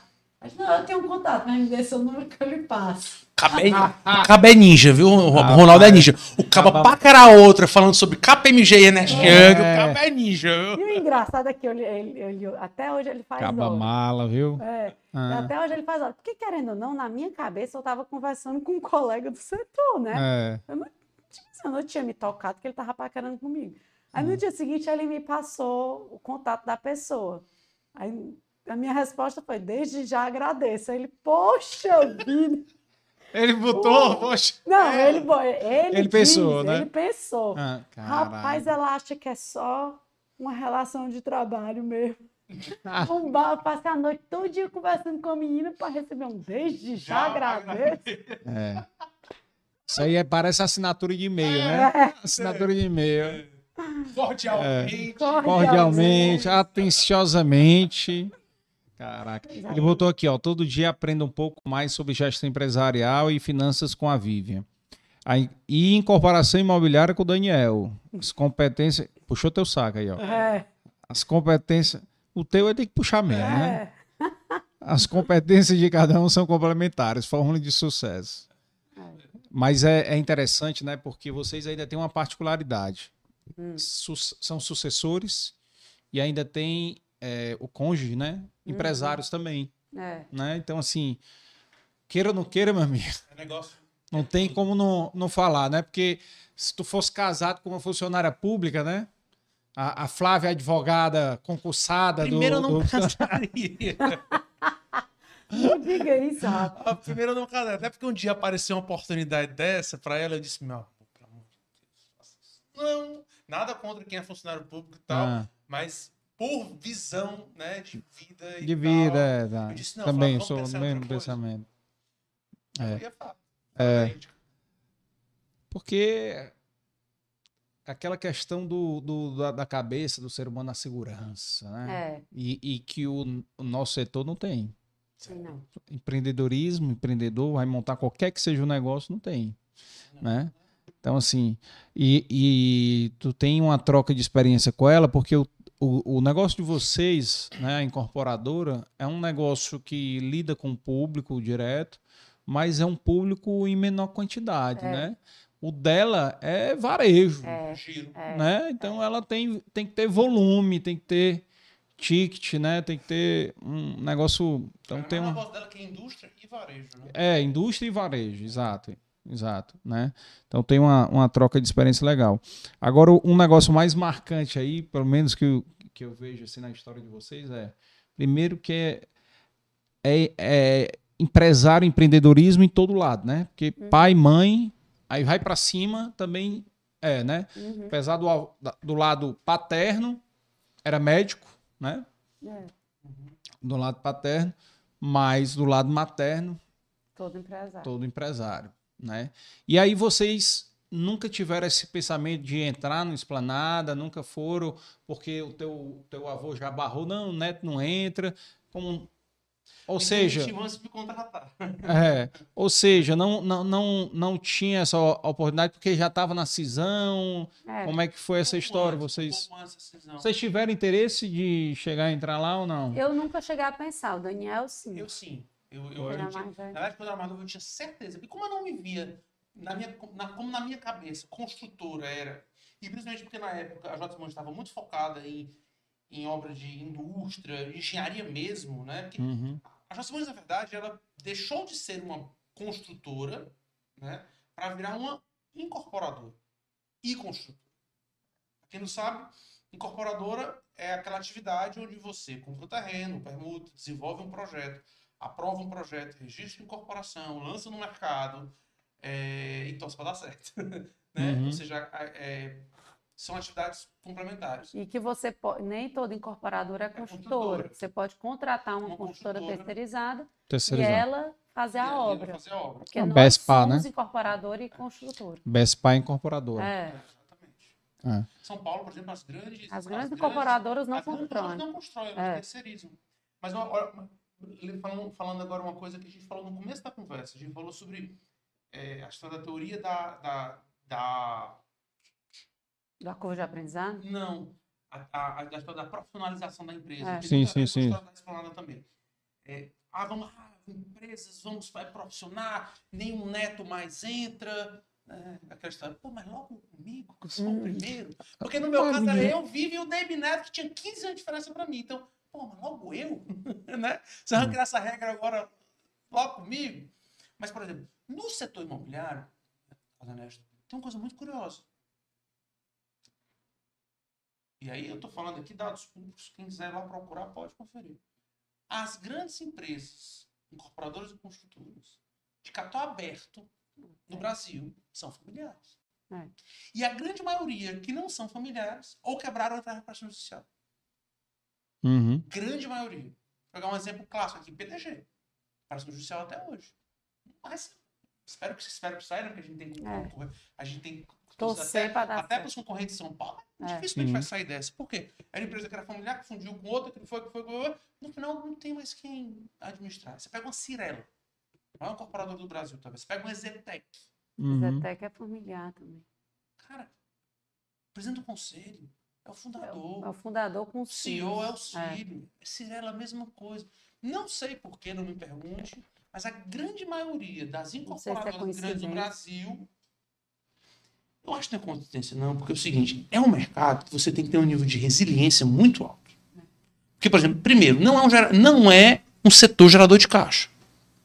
Você lança um empreendimento aqui, passa 3, 4 anos com chega lá, chega lá, você entrega a obra Devendo. devendo Uhum. torcendo para não ter o distrato, para lá na frente. Então imagina várias curvazinhas dessa ao mesmo tempo, né? Se sobressaindo e tal, lança um, entrega outro e tal, não sei o quê. Então você precisa, de fato, ter um planejamento estratégico mu- muito longo. Né? E uma coisa difícil, ela fala muito isso, é, é muito difícil você ter um planejamento de longo prazo no Brasil. Principalmente construção civil, que você literalmente lança no empreendimento, lança né? lança num governo, entrega no outro, reza para não ter nenhuma grande turbulência no meio, que é o que a gente tem mais no Brasil. Uhum. Desde que, Desde que é desde que os portugueses chegaram aqui com os índios, sempre tem uma crise. O papai fala que seguinte, meu filho, é o seguinte, a gente tem que estar literalmente pre- preparado para ter uma crise por ano. Porque o Brasil tem pelo menos duas crises em quatro anos. Então, a gente tem que saber o seguinte: a, a gente conversa muito sobre isso. Eu digo, eu não sei, por exemplo, se o melhor Entregar na é, é lançar na crise e crise. entregar na pujança, ou lançar na pujança e entregar na crise. Eu, Teórica- eu tenho uma teoria, né? Que eu vivo dizendo. Financeiramente é melhor lançar na crise e entregar na pujança. É. Só que o problema é que nada lhe garante que você vai- vai, lançar na crise E não vai que vai existir a pujança. Agora, Que a crise pode ser mais longa, é, né? Agora, no Brasil é quase certo que É se você certo. lançar na pujança, você vai entregar numa crise. Na crise. É, qua- Rapaz, é, é Eu sou quase da certo. teoria que eu prefiro lançar na crise. Agora, cadê a coragem para lançar na crise? É, lançar um porque- empreendimento e não vender nada. É, Rapaz, é aí é complicado. É complicado. É, me diz uma. crise controlada, né? É. É, eu me lembrei. São crises não... No meio de uma pandemia. quando, quando a gente tá, falando, tá falando de crise, não é crise da empresa. é. É crise de do mercado. Sim, é. sim. Isso a gente não controla. E como é um setor extremamente sensível à taxa de juros, à inflação, A a nível de emprego, à, renda, à confiança do consumidor. É diferente do cara que vai comprar um É. lápis, Carlos Ernesto. O lápis você precisa comprar o lápis, né? Porque você precisa usar o lápis, esse lápis uma hora acaba e você tem que comprar outro. Uhum. Mas um apartamento não é assim.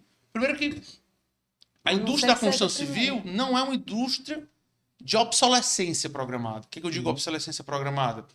Eu compro esse smartphone e daqui a três anos ele está obsoleto. Porque a indústria programou ele para estar obsoleto. Olha, Sim. o já estava falando E aí. aí, tá- Modo avião. a indústria é, é, é, programou ele para ficar obsoleto. A nossa indústria não programa nada para ficar obsoleto. Muito pelo contrário. A gente Valoriza. programa ela, né? a gente desenvolve produtos para que eles durem mais. O pai fala muito isso. O, grande diferencial do João Simões é que ele, não só porque ele é mais bem construído do que o do meu concorrente, mas ele, ao longo do tempo, ele é mais resiliente, vamos dizer assim, porque porque ele ele abre aspas se estraga, ele, ele deprecia menos do que o concorrente. Então é uma indústria que você, se você não tiver visão de longo prazo, né, a história da, da, da, da empresa familiar, eu vou fazer esse produto pelo menor custo, com a menor qualidade, para que ele dure menos, porque eu tenho uma margem menor. Só que isso, só que isso cobra um preço. que, que eu descobro um preço? Porque daqui a 4, 5 anos, o meu cliente que comprou um produto ruim vai dizer cunhado, vai dizer para E o parente. mais o Eu não consigo vender né? pro outro. É, não, com certeza. Entendeu? Eu ia te dar um exemplo aqui, que quem passou por aqui também, né, que foi o episódio, acho que 23, o, o seu João Fiuza, não sei se vocês tiveram já, assisti. já assistido, Assisti. É, o episódio dele, ele falou, assim, um desafio de lançar algo novo e inovar, que vocês tiveram no J Smart, ele teve com o Mansão Macedo, Eu vi ele falando. Vi ele né? Então ele teve com Mansão Macedo. Então é, Pô, 800 metros quadrados. Então é interessante, né? Porque você, quando você inova, né? As pessoas têm um choque inicial, né? Um choque por quê? Porque é algo novo, algo que você não está é acostumado. Quando a gente lançou o J Smart, a galera que ficou 37. Que tamanho é 37? É um pouco mais do que essas Aí a lá. gente, vamos fazer o seguinte, fazer o apartamento modelo. Tanto é que a gente tem a, É. na nossa sede o apartamento de 37 e o de 50. É, eu vi os Quando dois as lá naquele pessoas dia, né? entram, rapaz, aqui isso é tudo é grande. 37, duvido. É, Mas por quê? A gente tem o cuidado. Até que hoje de tarde mesmo, tava eu e o Daniel. Eu fui deixar ele em casa, parando no sinal, e a gente vendo a planta do próximo que ele tá lançando, como é que tá. como é- Tá entendendo? É a preocupação da Um gente. detalhe. sim, sim, sim. Uns mil, literalmente. A um gente teve um corredor. agora no, no, no J Smart falando aí, né? Que a gente estava discutindo a planta. Rapaz, isso daqui faz. Tava eu, Daniel, Gilberto, papai. Tem nenhum arquiteto nessa história, mas a gente tava lá bem, discutindo literalmente arquitetura. Porque o grande diferencial é não só o arquiteto mandar a planta, depois bota aí para imprimir, vai e lança. Não. Todas as plantas foram discutidas por nós, tenho certeza. Exaustivamente. Exaustivamente. Tanto é que teve um que nasceu uma planta gourmet que nem imaginava que ia nascer gourmet. Tá entendendo? Interessante, né? Interessante. Quem, olha aí quem deu mensagem no chat aqui, Dona Jaqueline. Aí. Foi elogiada tanto aí, ela. Meus filhos, parabéns por toda a caminhada profissional de vocês. Olha aí. Aí. Aí. Os elogios aí, lembrou tá dela? vendo? Tá vendo? Deu certo. Cara, esse negócio do, do, do- do- da inovação, né? Você tá atento a, a, a fazer coisas fora do comum é disruptivo e, e realmente para quem não, para quem é metódico, né? Para quem é aquela pessoa que está acostumada a fazer aquilo todo tempo, é um choque. E aí quando você vai inovar e também tem uma, a questão de você também não saber se o mercado, como é que o mercado vai reagir, né? Algo novo. Também é- é um risco. É um risco, né? Não sei como é que Mas, vocês. Tudo é um risco. não- não- né? Cara, Tudo Se é. você não quer arriscar, tudo. seja empresário, cara, né? mas É. entendo, a gente não acerta, não dá pra acertar tudo, Tudo não. não. Não dá, claro. É tentativas e erros, né? Ah, Tentativas e erros. É, nós acabamos de errar. Acabamos, erra hoje, erra amanhã, acerta depois. Não tem. Você precisa errar controladamente. É como diz o papai, você não pode errar duas vezes. Com certeza, com Entendeu? certeza. Tem, vamos, aquela pergunta. Hum. Um milhão de dólares. É, não, não, é uma pergunta que vocês já ouviram aqui eu fazendo já para muita gente. Momento mais difícil. Acho que foi a história do Quatro Estações mesmo, não? Profissionalmente, Profissional e pessoal. Deixa ele falar primeiro, depois você fala, porque você eu já sei o que, é que vai ser. Então, profissional, É. quatro estações. explique-se. Não, foi o lançamento de 400. Cara, é, Foi o, o do Lehman Brothers, né? Foi. Porque é o seguinte, a gente tinha acabado de sair né, da operação de fazer casas de condomínio de altíssimo padrão nas dunas. Então era Uhum. 15 unidades, 20 unidades, tal. Quanto era uma casa na época? Na época, né? Um, um milhão de reais. Não sei uma se as pessoas que cinco. estão escutando É. sabem, mas as casas, As casas de alto padrão das dunas, dunas, A gente, a gente fez um casa, a nós, gente fez, fez um o ca- Casa Em Cor. 2006 a gente fez um casa cor dentro de uma obra nossa. A gente o Eu me lembro, eu fui, eu fui, eu fui tem o a gente Brisa, a gente os Ilhas Ilha- Oceânicas, Ilha- Ilhas, Estrelas, Maravista, Brisas e Alta Vista. Foi. Alta Vista que no final foi prédio. prédio. Foi toda loucura, né? Fazer um prédio nas dunas. É. É disruptivo? É disruptivo. É. A Somos sozinhos É. lá. Do lado esquerdo, direção praia, somos só nós. É aquele em frente a Fanó? Não. Não. Não, Porque teve aquele antes, né? Foi. Tem um, um outro lá, mas é, é não é alto autovista do lado padrão. esquerdo, é é do lado das casas. Nossa, Lá Dunas mesmo, Dunas Mas- mesmo, Sim, sim, mesmo, sim. de frente, de frente com o mar, lindo lá o projeto. E vendeu muito bem na época, Foi. mas eu tava falando outra coisa. Do lado Do- ruim. Do lado ruim, A, a o parte que é um- difícil, A né? É. nada disso. Eu acho que a parte difícil foi exatamente profissionalmente com as estações, porque a gente estava nesse mercado de, de, de casas, então pouco volume, nível extremamente eh, controlado, não permutava, não pegava dinheiro em banco, o cliente bancava a obra, tinha uma margem muito boa, tinha, mas é um risco extremamente controlado. Uhum. E aí a gente sai de 17 casas para fazer 448 apartamentos, porque o doido Daniel disse pra gente fazer uma permuta, pegar dinheiro no braquê, Fazer tudo que nunca fazer fez. tudo que nunca fez numa obra só e dar errado. Eu, eu tenho uma baga, eu, eu tenho uma memória desse período assim, muito vívida. Hum. Eu tenho uma memória assim muito, muito. Sem, eu digo até digo mais, sentimental do negócio, porque foi para mim um aprendizado fantástico. Valeu o MBA em Harvard. Valeu.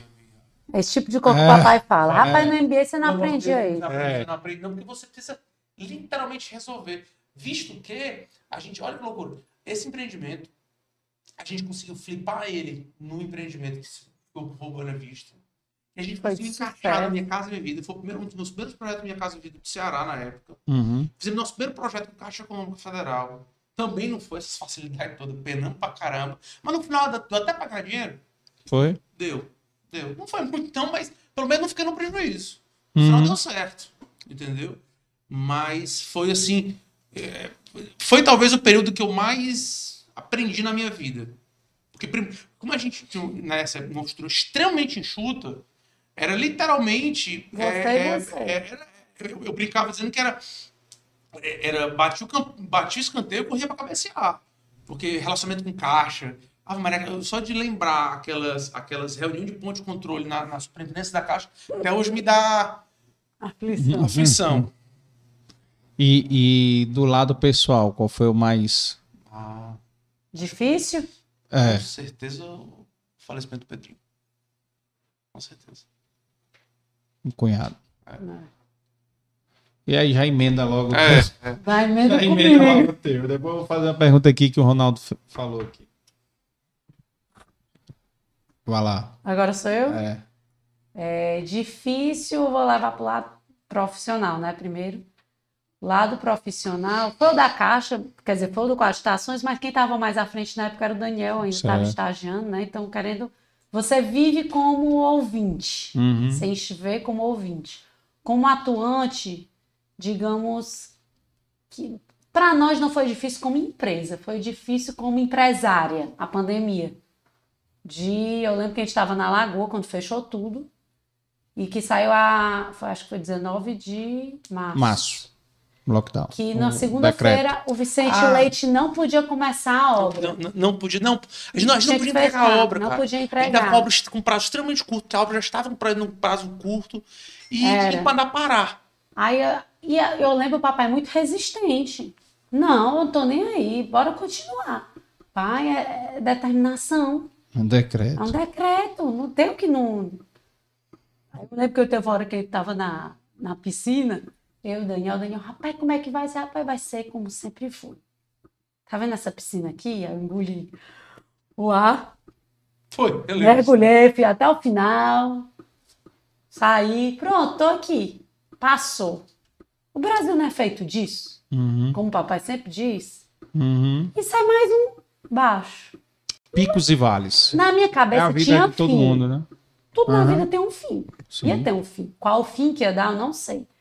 E eu, como empresária, me preocupava muito com os nossos funcionários, que é o Hum. que mais me deixou angustiada, a parte mais difícil. Porque a obra para, a gente Vocês perderam alguém? Funcionário? Funcionário, não. Não. Não, graças a Deus. Mas é aquela é a responsabilidade que todo mundo estava fazendo caridade, doando cesta básica. Sim. E a minha maior caridade é manter os meus funcionários, que são as famílias dele. É, Tá entendendo? É uma Sustentar, responsabilidade muito grande. com De certeza. você manter a folha, não demitir ninguém, a gente Uhum. não demitiu ninguém.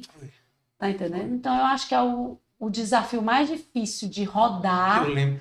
de do pessoal trabalhar em casa. Ele- E, eu tenho, e a gente, como empresa, a gente tem que ser o lado forte. Né? Tem que mostrar, vai dar certo, a gente tem que ser o, o motivador positivo. Porque se eu não for, o meu funcionário, todo mundo desesperado de perder Sim, sim, sim, sim. sim. Ele achar, rapaz, sou o próximo, é É. agora que fecha. Tá entendendo? Então, eu acho que a parte mais difícil profissionalmente foi essa. Tu ia falar o quê? Eu lembro que você lembrou desse negócio, eu lembrei daquela reunião que a gente fez, eu acho que era na quarta, na quinta-feira, Hum, antes do feriado. Não teve um feriado? Foi. Pré, pré, pré, foi antes da pandemia. pré-lockdown. Foi. Tipo assim, tinha um feriado. Era uma quinta, uma sexta, acho que era, É. era março. Tal. O Era próprio dia ou sexta. 19 era feriado. Foi. Era, era, tá. Aí eu Era na quinta. segunda-feira a gente. Quinta, é, isso. Aí a gente fez uma reunião assim na sala, todo mundo desceu. Aí o pessoal, não, gente, porque gente tem que se preparar, porque a gente vai ter lockdown. Eu digo, vocês estão ficando doidos, é? Negócio de lockdown. Você acha que eu, Foi. você acha o quê? Vai fechar tudo? Fechar tudo, né? Ninguém fazer. Vocês estão ficando doidos? Aí, aí o, tio Beto, né? Mas a gente tem que se preparar esse Beto, pelo amor A gente brinca muito que o, o, o papai fala assim, eu gosto do Beto, porque Ele é muito assim. ele é muito assim. Correto, ele muito. Aquele negócio, cada um complementa o outro, né? Aí eu disse, mas vocês estão ficando doidos? Não vai acontecer não, meu pai tá muito... Não, mas a gente tem que se preparar, porque se tiver, como é que a gente vai fazer? Como é que vai, como é que vai fazer pra cobrar? Como é que vai fazer pra receber? E a obra, como é que eu entrego? A gente com obra, tipo assim, seis meses pra entregar, não podia fazer nada. Entregamos, sinal. Entregamos no prazo. Entregamos no viu? prazo sem os seis meses. Os clientes, pô, os clientes nem Nem acreditaram. acreditaram. Os clientes, Rapaz, vocês conseguiram entregar a obra. No meio da Vocês pandemia. vocês estavam trabalhando de madrugada aqui, era Escondido. escondido no Mas caminho. não tava não, viu? Que não tava, não. Foi, foi planejamento mesmo. E Foi eu- tecnologia. E alguns milagres. Alguns milagres, sei lá. É, e aí, aí o Beto pegou e disse assim: você, você eu digo, rapaz, eu não acredito, não. Cara, quando deu segunda, quando deu sexta-feira na Lagoa, bum, lockdown. Aí eu digo, meu irmão. Pronto, eu só vi o papai aperreado mesmo. Não, eu só vi o papai aperreado duas vezes na minha vida. No Costa? Tênis e na pandemia. Porque ele não acreditava. Ele falava, não, não é, possível. Não Aham. aconteceu. Eu sou muito assim, sabe? É. Pô, tá aí, agora vamos, vamos fazer acontecer. Ficar dramatizando isso. não. Sim, aí a parte A mais pior, difícil. coisa, a pior coisa é você ter que controlar o que você não consegue controlar. É, não tá no seu controle. É difícil. Aí a parte pessoal, lógico, foi o falecimento do Pedrinho, né? Que aí, querendo ou não, com- dificulta tudo. A pessoal e a profissional. Né? Porque, querendo ou não, na época eu parei de trabalhar. E até eu voltar ao normal, demorou muito tempo, né? E tu tinha casado pouquíssimo tempo, né? Estava com dois anos de casa- casado em 2008, ele se acidentou em novembro de 2010, Dez. faleceu em 5 de janeiro de 2011. Foram 52 dias de UTI. É. É, muito, muito joelho no chão, muita oração. Só É. Deus mesmo, assim, para sustentar. E E, na época eu tinha 24 anos, a e Caterina com a tinha filha. seis meses, tinha cinco meses na época da acidente, Recém-nascido, sete né? meses quando ele faleceu. é. E como é que foi o, o teu suporte? Tu foi pra casa dos teus pais? Ou como é que. fui, voltei para casa dos meus pais, né? Tipo assim, no dia do acidente, estava em casa normal. Sim, sim. A gente levou ele, o acidente foi no sábado, a gente ia almoçar fora e fomos direto para o Monte Clínico, né? Acho que eu nunca vi aquele Monte Clínico tão lotado na minha vida, porque na época não existia o WhatsApp, então as pessoas tinham que ir em loco para ter notícia, né? É. E minha família sempre foi muito religiosa, minha avó era comunidade Aliança do Shalom, Uhum. e foi o Shalom inteiro. Não lembro que a Emi ficou assim, a Emi e o Moisés colado comigo. A tia Kiki, esposa do tio Beto, Uhum. a tia Cristina também é comunidade Aliança, ficou comigo. Foi muita oração. O suporte não tem segredo, é Deus e família. É. Não Né? tem essa. Na hora do pega pra capar. É a sua quem- fé. É a, é a Eu fé e a tive um- família, né? Que, É, que eu tive conta, né? uma, re- uma vida religiosa, graças a Deus. Hoje em dia, Deus escreve certo por linhas tortas, né? Uhum. Graças a Deus, todo o meu aparato, desde a minha infância, eu fazia grupo dos pequeninos no Shalom. E eu f- aí, assim, fui para acampamentos, cheguei a servir no grupo dos pequeninos, fui pastora de grupo de oração, a Gigliola, né? Que é, um beijo para ela, acho que ela vai assistir, que é quem me orientava lá no Shalom. Então eu tive uma experiência religiosa muito grande de ir para Queremos Deus, de ir para Aleluia. Acampamento Então, Shalom. Acampamento do Shalom. Então eu sempre tive Deus muito presente na minha vida. Uhum. E eu ficava assim, não é possível. Comigo? Eu me sinto tão querida por Deus. Não é possível que ele fez isso. Aí eu ficava botando, existe algum motivo. Tem alguma missão. Tem alguma coisa aí por trás. Uhum. E eu vivi todo esse período levando isso como missão. Uhum. Aí a mamãe é engraçada que ela diz assim: Meu Deus, tu tá tão bem. Fico preocupada, porque se não, se não houver o milagre que tanto pede. Eu disse, mãe, não é possível que Deus está me carregando até aqui, para no dia que porventura aconteça o que a gente não quer, ele vai largar? Vai Não. me deixar? Vai me deixar de jeito nenhum. Então, acho que foi fruto de toda essa minha vivência espiritual, sabe? De, E- de conexão com E Deus. como é que foi no, no dia da notícia do falecimento? Como é que tu ficou? Foi dia 5, né? Foi dia 5 de. Ele já estava com infecção generalizada e já estava bem. Agravado? Já Já estava bem agravado. E é engraçado que teve. uma- A Caterine ficou aqui, né? Quando eu fui para São Paulo, porque teve um acidente no sábado, no, no domingo eu fui para São Paulo. A gente foi num avião atrás, ele foi no avião na frente, a gente foi no avião atrás. No UTI móvel, né? na UTI móvel. E assim que chegou, teve uma parada cardíaca, a gente foi direto pro Sírio. Quem nos acompanhou muito foi o doutor Calil e o tio Dave, meu padrinho, que é- tem super acesso lá em São Paulo, organizou tudo, organizou o TI no ar, organizou tudo. Que é o que eu digo, a- família chega junto, sabe? Eu tive um aparato que eu não tinha que me preocupar com nada. Meus tios ajudando, minha mãe, todo mundo. Só cedendo Meu apartamento. Pai, Né? hã? Só cedendo apartamento. Teve dois Ronaldo e o Ivanzinho. Ronaldo Aguiar cedeu o apartamento para a gente ficar, o Ivanito, casado com a Aninha. Hoje casado com a Aninha, né? Na época não. É, o Bernardo ainda estava vivo, né? É, cedeu o apartamento, o Pedro, o pai do Pedrinho ficou lá no, no apartamento do Ivanito. Mas no dia, né, que tu estava perguntando, ele já estava com infecção generalizada.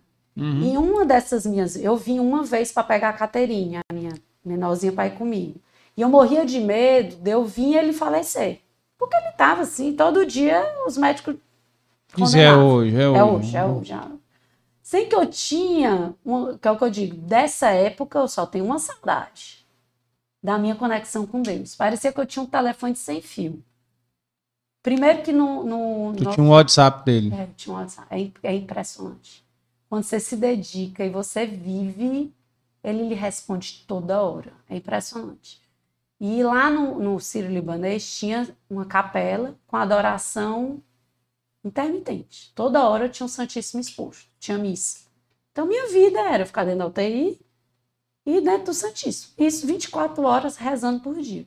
Aí quando eu tive que vir pegar a Caterine, que ela já estava bem um mês sem vê-la, Aí eu vim para pegar. Eu disse, Senhor, eu tenho que fazer um trato contigo. O Senhor tem que me garantir que ele não falece nessa minha vida. Que eu ia num dia Voltar no e voltava no outro. E Deus calou no meu coração, pode ir. Ele não vai. Eu disse, mas eu quero fazer um combinado com o senhor. No dia que for para ele ir, o senhor tem que me avisar. As coisas de Deus, né? Aí ele pegou a infecção generalizada. Aí eu já tô botando mais para frente. Ainda lá no, no, no dia 50, né? No 40 dia. Eu lembro que também eu estava em muita comunicação com o padre Ayrton.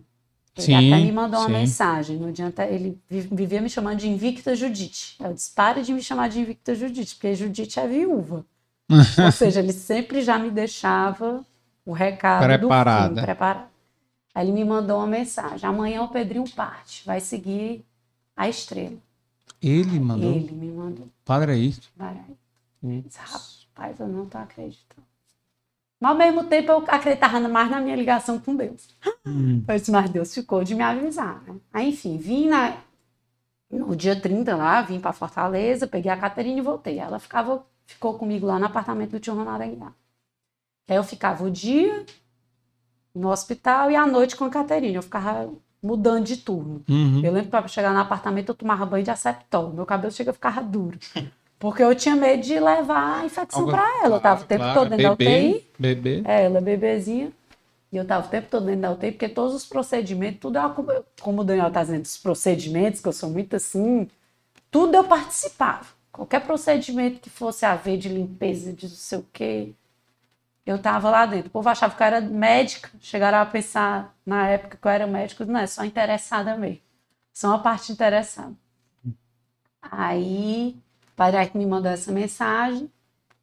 E no dia seguinte ele estava com liberado todos os a, a noradrenalina, todos os, me, os medicamentos que ele tinha que manter a pressão, né? Porque aí era garantia que ele estava bem. E no dia anterior, eu lembro que um, um, acho que o Bruno, irmão dele, tinha dormido no hospital e a gente estava chegando de manhã. Aí eu cheguei no hospital, acho que por volta de umas 10 da manhã, quando eu estava chegando. Aí eu vi os médicos dizendo, rapaz, a gente já liberou tudo, a noradrenalina a pressão dele tá caindo, tá caindo. Aí dessa hora, da hora que eu cheguei no hospital, fiquei dentro da UTI direto.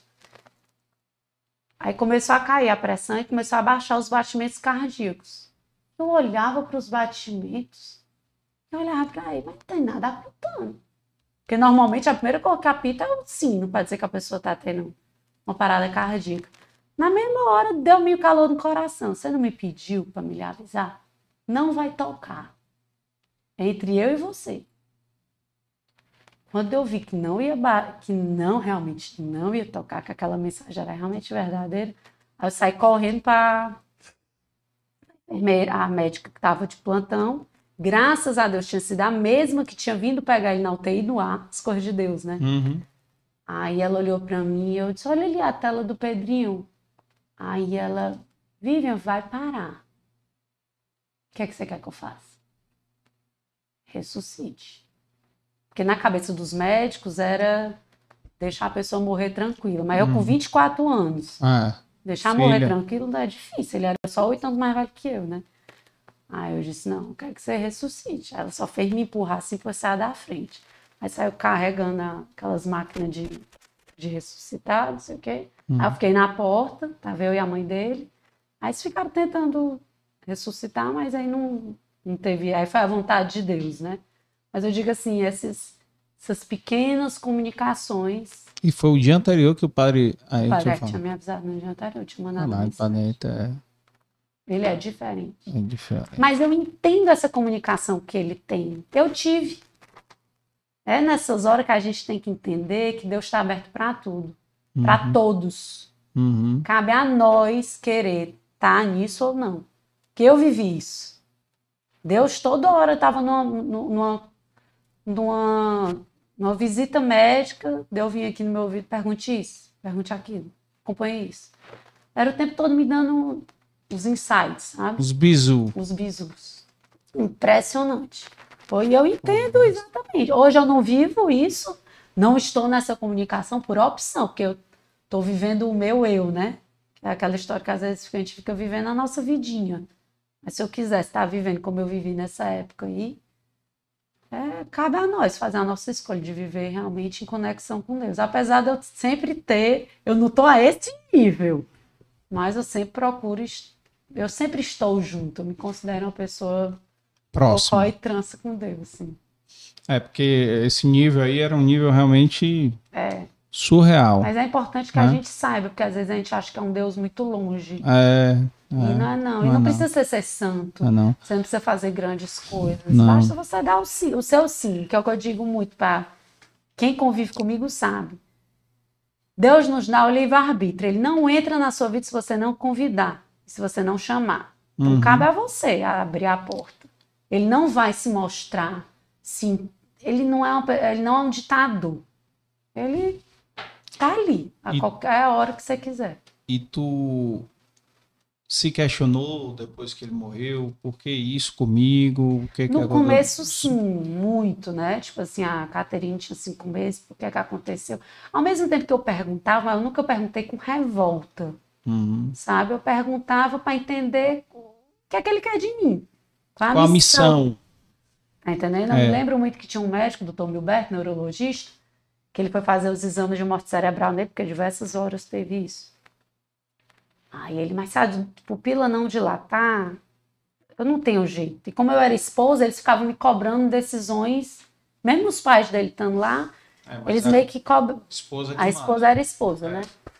Aí ele, ele dizia assim: se, se a pupila dilatar, decretada morte cerebral. A gente tem que decidir. Tá entendendo? Uhum. Aí o doutor Humberto, essa pupila vai contrair. Aí ele olhava assim pra mim, uma menina velha de 24 anos, né? E que Deus é esse seu, hein? Eu sou o mesmo do senhor. No dia que a pupila contrair, você vai fazer esse exame amanhã. E vai estar contraída essa pupila. E o senhor vai se ajoelhar junto comigo. Aí ele começou a rir, saiu. E toda vez que ele ia checar a morte cerebral, tava junto do lado. Ele olhava, botava, botava, botava um lado, botava. Rapaz, não tô acreditando nisso, não. Isso que foi, Dona Bé? Rapaz, não é que contraiu. Você foi embora lá pro, lá pro Santíssimo, lá no, no, em frente ao, a- Ah, ao Ao restaurante, piano, ao piano. Pra gente rezar. Logo, Ele não foi, né? Mas ficou a dúvida. É. Tá entendendo? Aí é a hora dele. De vo... É. Aí eu acho que a missão foi essas. É, De pouquinho, tá entendendo? Eu acho que era a hora dele. Hoje em dia eu interpreto isso. é, E e não a- cabe a nós, num plano de Deus tão misterioso, querer entender tudo, sabe? acho que Deus não dá uma cruz que a gente não possa Não, carregar. é. É, o meu lema, eu nunca sabe? imaginei Então, por mais difícil que seja, conseguir e aí- carregar. e aí a gente, por exemplo, a gente lembra do Regis, né? É. E aí, cara, Gente, você que fica cruz assim. é essa, né, cara? Que cruz é essa? Porque ali eu, eu, se perdesse um filho, eu já morria para É. mim. Imagine perder todos, né? Então, assim, é, mas tem uma missão, né? Tem alguma missão. É porque Antes- a gente vive, a gente é acostumado a viver, só com a... a gente só é educado a viver com a vida terrena. Terreno, A exato. gente esquece de que a morte propósito. está aqui para todo mundo. É, E que existe uma vida após dessa daqui. É. É. Minha vida em relação à minha vida terrena e vida divina, de céu, mudou muito depois disso. experiência. De você né? saber essa- que. É porque é só uma questão, história de educação. mesmo. Sim, sim, sim. Existe, tá aí. E que é o nosso fim que vai acontecer para todos. É, E no final das contas é o que. Por exemplo, minha avó faleceu, que é alguém que tinha grande relação. No dia que ela faleceu, a minha mãe fez essa pergunta. Meu Deus, mas tão nova. Tão nova ou não? Eu, eu hoje em dia sou grata pelo um ano de vida. Deus me livre acontecer outra tragédia desse Uhum. Sim, nível, claro, porque é fácil estar falando assim, mas. Mas não, só tem que agradecer que teve 76 anos uma mãe. é, Não é pra estar dizendo que foi pouco. Foi pouco, não. Queria. Cara, minhas Era duas avós eu tive sorte de morrer depois dos 90. É. Uma com Eu disse, 94 e ela outra com hoje está 92. vivendo que a vida terrena, a vida toda ela quis, Ah. quer ir pro céu. É. Deus quer que nós todos estejamos um dia na vida eterna. Ela tá. Não, eu tenho certeza. É, Tá Mas eu tô falando assim, o nosso fim para todos é isso. com certeza. Então, é tentar... Para quem tem viver. a fé, né? Quem acredita. É. Só observação, o doutor José Simões está assistindo. Falou aqui do- pelo, pelo o, usuário aqui da, da, da mãe de vocês. E as e- Estou aqui, meus filhos, não estou conseguindo escrever para vocês. Parabéns para vocês, José Simões. E olha como as coisas de Deus são perfeitas. Eu fiquei viúva e a Caterine sem pai. Vê se algum ser humano conseguia construir uma história tão perfeita. Casei com o Ronaldo, que também é órfão de pai. Ou É. seja, ele sabe o sentimento de não ter, Não ter pai, pai. assim como a Caterine. É. As perfeições. Só tem uma diferença, Ah. né? Ele ficou sem pai com Doze. 12, anos, né? É, mas só isso. Mas você É, mas- ficar sem pai é, É, porque eu digo assim, é porque a Caterine não tem memória, é, não. É, entendeu? É. O, o Ronaldo tem memória. é. Talvez fosse Ah. até pior. Eu não sei, é, sei lá, cara. Difícil. É difícil. Rapaz, se colocar é no lugar. difícil, É, aliás, nenhum dos dois é fácil. É. Certeza é essa. Nenhum dos dois é fácil. Entendeu? Assim, não sei. É complicado demais. E, e ele, e falando em Ronaldo, pergunta aos dois aí o, o que você fez na J. Simões que mais te deixou realizado profissionalmente. Pronto. Eu? Os dois. Ah, O que foi que tu fez lá que, que te deixou pensando. mais. É, primeiro damo, né? É, Rodão. Mas duas coisas que eu, que eu fiz assim que eu acho que me realizaram um. Três. Pode, pode ser três? Pode. Oh, diga. Alta Vista, que foi o empreendimento das donas. Certo. Ninguém acreditava. Talvez nem eu. Mas deu certo. O, o, o Lá Seguro, que foi, foi engraçado, foi até uma história que, quando eu fui para Stanford, eu fiz um, um curso de marketing estratégico. E, na época, a gente estava analisando vários cases, e eu disse, e, ah, diferencial competitivo, oceano azul, não sei o que. Eu digo, cara, como é que eu consigo ter um diferencial competitivo no mercado imobiliário, que é um mercado que o cliente só olha a localização, o preço, não de quarto, não sei o quê. Como é que eu consigo? Como é que eu Mensurar, consigo né? fazer uma coisa assim, diferente, que a gente perceba valor. Porque você pode botar um porcelanato de um metro por um metro, uma fachada ventilada, que não sei o quê. Mas tem que ser uma coisa que o cliente perceba valor. Né? E na época a gente estava estudando o case da Volvo. E a Volvo tem um concorrente interessante. A Volvo ela concorre Mercedes, BMW e Audi. Três empresas alemãs, alta tecnologia. A Volvo é sueca. Sim. Né? O que a Volvo tem que as outras não têm? A Volvo foi a primeira empresa a desenvolver segurança automotiva. Então foi o carro que inventou segurança e é. airbag. Eu digo, cara, segurança. Segurança é uma coisa que todo mundo percebe uhum. o valor. E aí foi quando a gente, baseado nisso, a gente criou o, o projeto, o conceito lá seguro. São 10 iniciativas para transformar um apartamento livre de acidentes domésticos.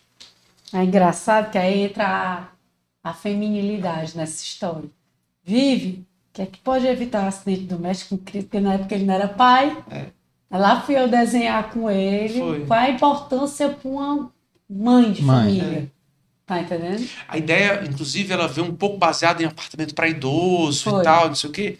Aí a gente desenvolvendo, a gente discutindo as ideias do projeto, aí eu disse assim: não, a gente tem que botar um apartamento com piso antiderrapante pro, pro idoso não cair e tal. E a Vivian, a Vivian Catarina era bem novinha, a Catarina disse: Não, Daniel. É pra minha filha. Não cair. Não cair. Não é pro idoso, é pra minha filha. Então, em resumo, a gente uhum. fez várias iniciativas para transformar o apartamento em um apartamento seguro. Sim. Piso antiderrapante, é, tomada contra choque elétrico, detector de fumaça e tal. Isso foi, um, isso foi em 2013. Isso foi uma, foi, um, foi uma jogada, mas foi, foi, uma estratégia mais de conceito de marca. Agora, com certeza, assim, sem dúvida, a maior realização que eu tive foi o J Smart. É, com certeza. Com certeza, assim, longe das outras. É. Porque acho que também talvez tenha sido talvez a, a mais difícil de plantar, a mais difícil de convencer, convencer. a mais difícil de, de, de, assim, de fazer um mercado enxergar né? Acreditar não. Acreditar, sabe? Foi assim um. Foi, foi, foi a maior realização de todas. E até porque não foram um, foram seis até hoje e tem mais quatro para lançar. Então, é muita coisa. É. É. E você, Vivi? Qual foi a maior? O Daniel concebe produto, né? Eu estou no administrativo. Eu não tenho assim um ponto marcante de a, a para minha realização, eu consegui administrar todo esse aparato de gente, uhum. de ter tudo organizado, que é a história da, da organização, o que eu uhum. posso, eu estou mexendo, rodando, tentando, tentando fazer que os, os funcionários se comuniquem, que tudo rode. É o que eu digo assim lá na consultoria. Eu quero que ninguém tenha que ficar rodando a roda. É o conceito, é o que eu falei no sentido. É, é, é pensar no nós. É. é deixar de pensar no eu. Você perguntou qual foi a sua realização pessoal. A minha foi a Smart. Mas provavelmente da Vivian também, porque ela faz parte é, de um time que, que, é, que, exato, que, que, tá junto, uhum. entendeu? É, a joga, que, joga ambos, no, né? que a gente joga no mesmo time. É aquele negócio. Se o Brasil for hexa, se Deus quiser será, né? Ah, tá aqui né? a blusa, né? O, o, é.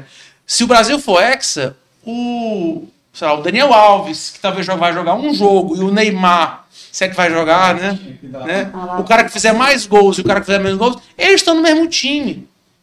Né? Então, esse é o conceito de, tipo assim, eu posso ser o comercial e eu posso ser o financeiro, tal, mas o, o, se o time é campeão, se o time é campeão, o terceiro goleiro, é, o... o... terceiro goleiro vai ser chamado de ex-campeão. É. é. a história do negócio, né? É. O, o, o, Messi não, não tem copo, mas o Vampeta tem.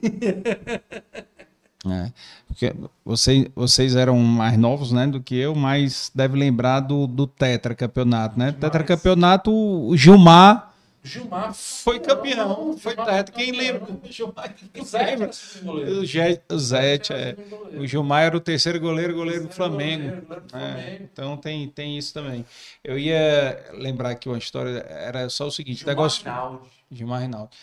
Tem uma a questão seguinte: tu de conflito, né? De, de. De áreas diferentes. O que, que pode ser? Tipo assim, a Viva tá aperreada porque o caixa tá baixo. Hum. Bora, Daniel, tu não tá vendendo, não. Bora vender, Daniel. Gera aí uma, uma, uma cobrança assim, nesse sentido, às vezes, assim, bora aumentar as vendas. Tá vendendo pouco, tá caindo. um- Eu acho que não tem tanto, porque a gente se comunica todo dia. É. Então não tem as. Por, às vezes, por ser separado, parece que vivem dois mundos. Mas todo dia não tem essa surpresa um pro outro, não, sabe? Porque sabe exatamente. Porque ele tem dúvida, aí lá, porque eu tô na sala, que eu digo que eu gosto de estar na sala geral, né? Eu tô na, no meu Tá salão. com a galera. Eu tô com a galera, eu gosto de estar ali. É. Eu gosto de estar ali escutando, de quem porventura vinha eu estar aberta a escutar. Já ele já não consegue, ele tem a sala dele. Uhum. É. É, Então, que dá de dúvida? Caiu alguma coisa aqui, eu.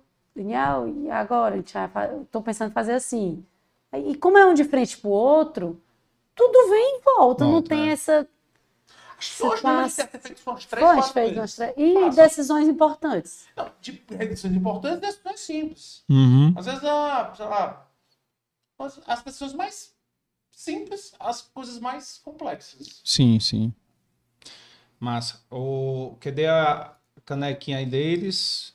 Agora tem a. mas lem- também. É, Eu tem a pegar caneca. caneca e vou botar o autógrafo ali. Ah, É. vamos já para isso aí. É, vamos fazer aqui, antes de fazer as considerações finais, deixa eu só dar logo aqui a aqui de vocês que eu vou cobrar, viu? Quando eu for visitar vocês lá, viu? Com todo prazer. Ei, eu ia perguntar, fazer uma piadinha aqui com teu pai, ó. Faço. Quando teu pai faz, pesca aquele peixe lá que ele botou na foto dele no perfil, ele disse que foi nós que pescamos. Não, ele- Nessa hora ele é egoísta.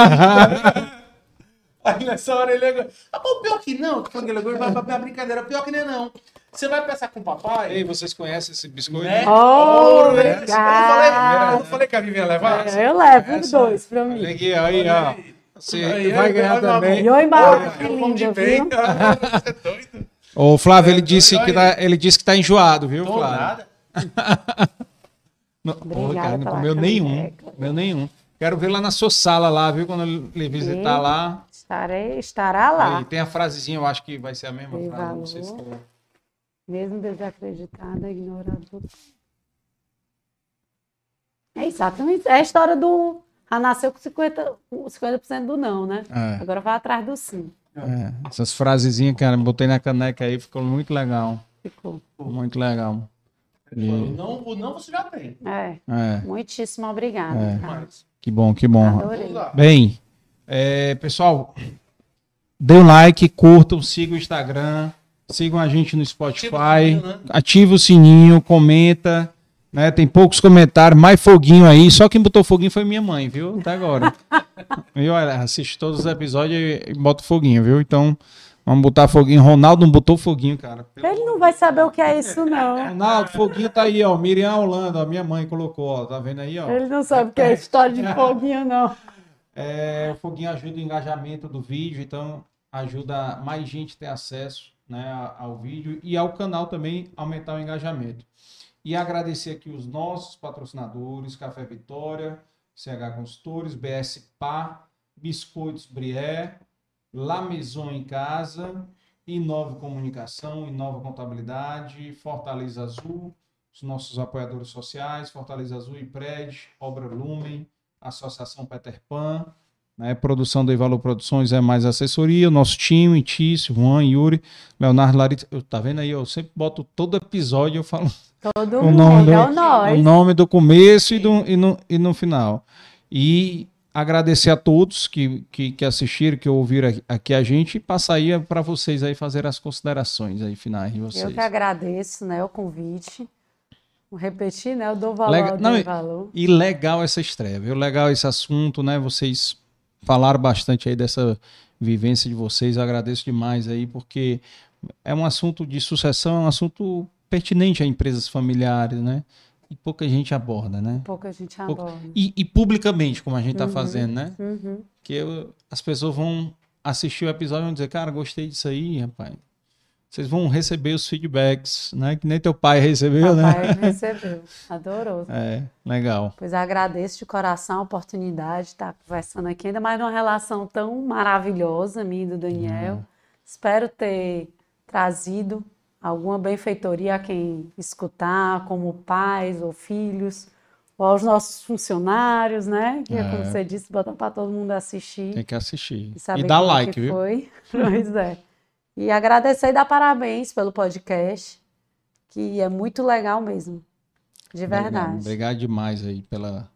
Eu quero amanhã 60 likes, viu? Pode deixar. Administração. Pois é, botar a administração para Pra votar, dar pra like. dar like. E aí? Agradecer aqui a audiência. né? Espero ter contribuído de alguma forma para alguém que assistiu ou vai assistir esse vídeo no futuro. Né? Que de alguma forma é, o que a gente falou aqui sirva de insight e tal. Mas também dizer que para mim é fácil. Mim é fácil por conta do pai que eu tenho, É. a mãe que eu tenho e principalmente da sócia que eu tenho. Então, um beijo dela. Aí, porra, boa. Porque- dessa? É, ah, Maria. Porque é, é, as coisas só dão certo, como eu disse aqui umas 37 vezes, porque você tem que se jogar em time. Dentro da família, né? E dentro da empresa. Porque é aquela história, né? Eu não ganho a Copa do Mundo. Nós. Nós ganha, né? Nós ganhamos, Nós nós ganha, ganhamos, nós nós ganha. ganhamos, nós ganhamos. Então. Fico muito feliz aqui de poder compartilhar esse negócio e, e realmente ter, de alguma forma, aqui ter, ter Contribuído. participado e contribuído com esse, com esse, com esse podcast que eu particularmente gosto muito. Dou muito valor, dei valor. Olha aí. Rapaz, eu, eu vou só fazer uma observaçãozinha. Não sei se vocês viram aí no timeline de vocês, muita gente compartilhando é, os podcasts mais assistidos, né? No Spotify, né? É, Cara, todo mundo que tá compartilhando e que eu não vejo o Dei Valor, eu, cadê o Dei Valor aí? Por que, que ele não tá nos cinco primeiros aí? Aí teve alguns, cara, que compartilharam e não tava. Em primeiro lugar, um eu vou até mandar o Thiago, Thiago Facenda, da, da publicitário nosso aqui, e, e assiste direto a gente. E teve uma outra pessoa também que publicou um outro então, assim, é legal de, de a gente estar podendo impactar, né, de alguma maneira, né? E o meu objetivo aqui é só ser o intermediador, uhum. certo? Das histórias de vocês com o público que está ali no outro lado, né? Então, assim, fico feliz de, de poder estar com esse novo projeto que vocês estão estreando aqui, que é falar com o pessoal que está na linha de sucessão, né? Dos desafios.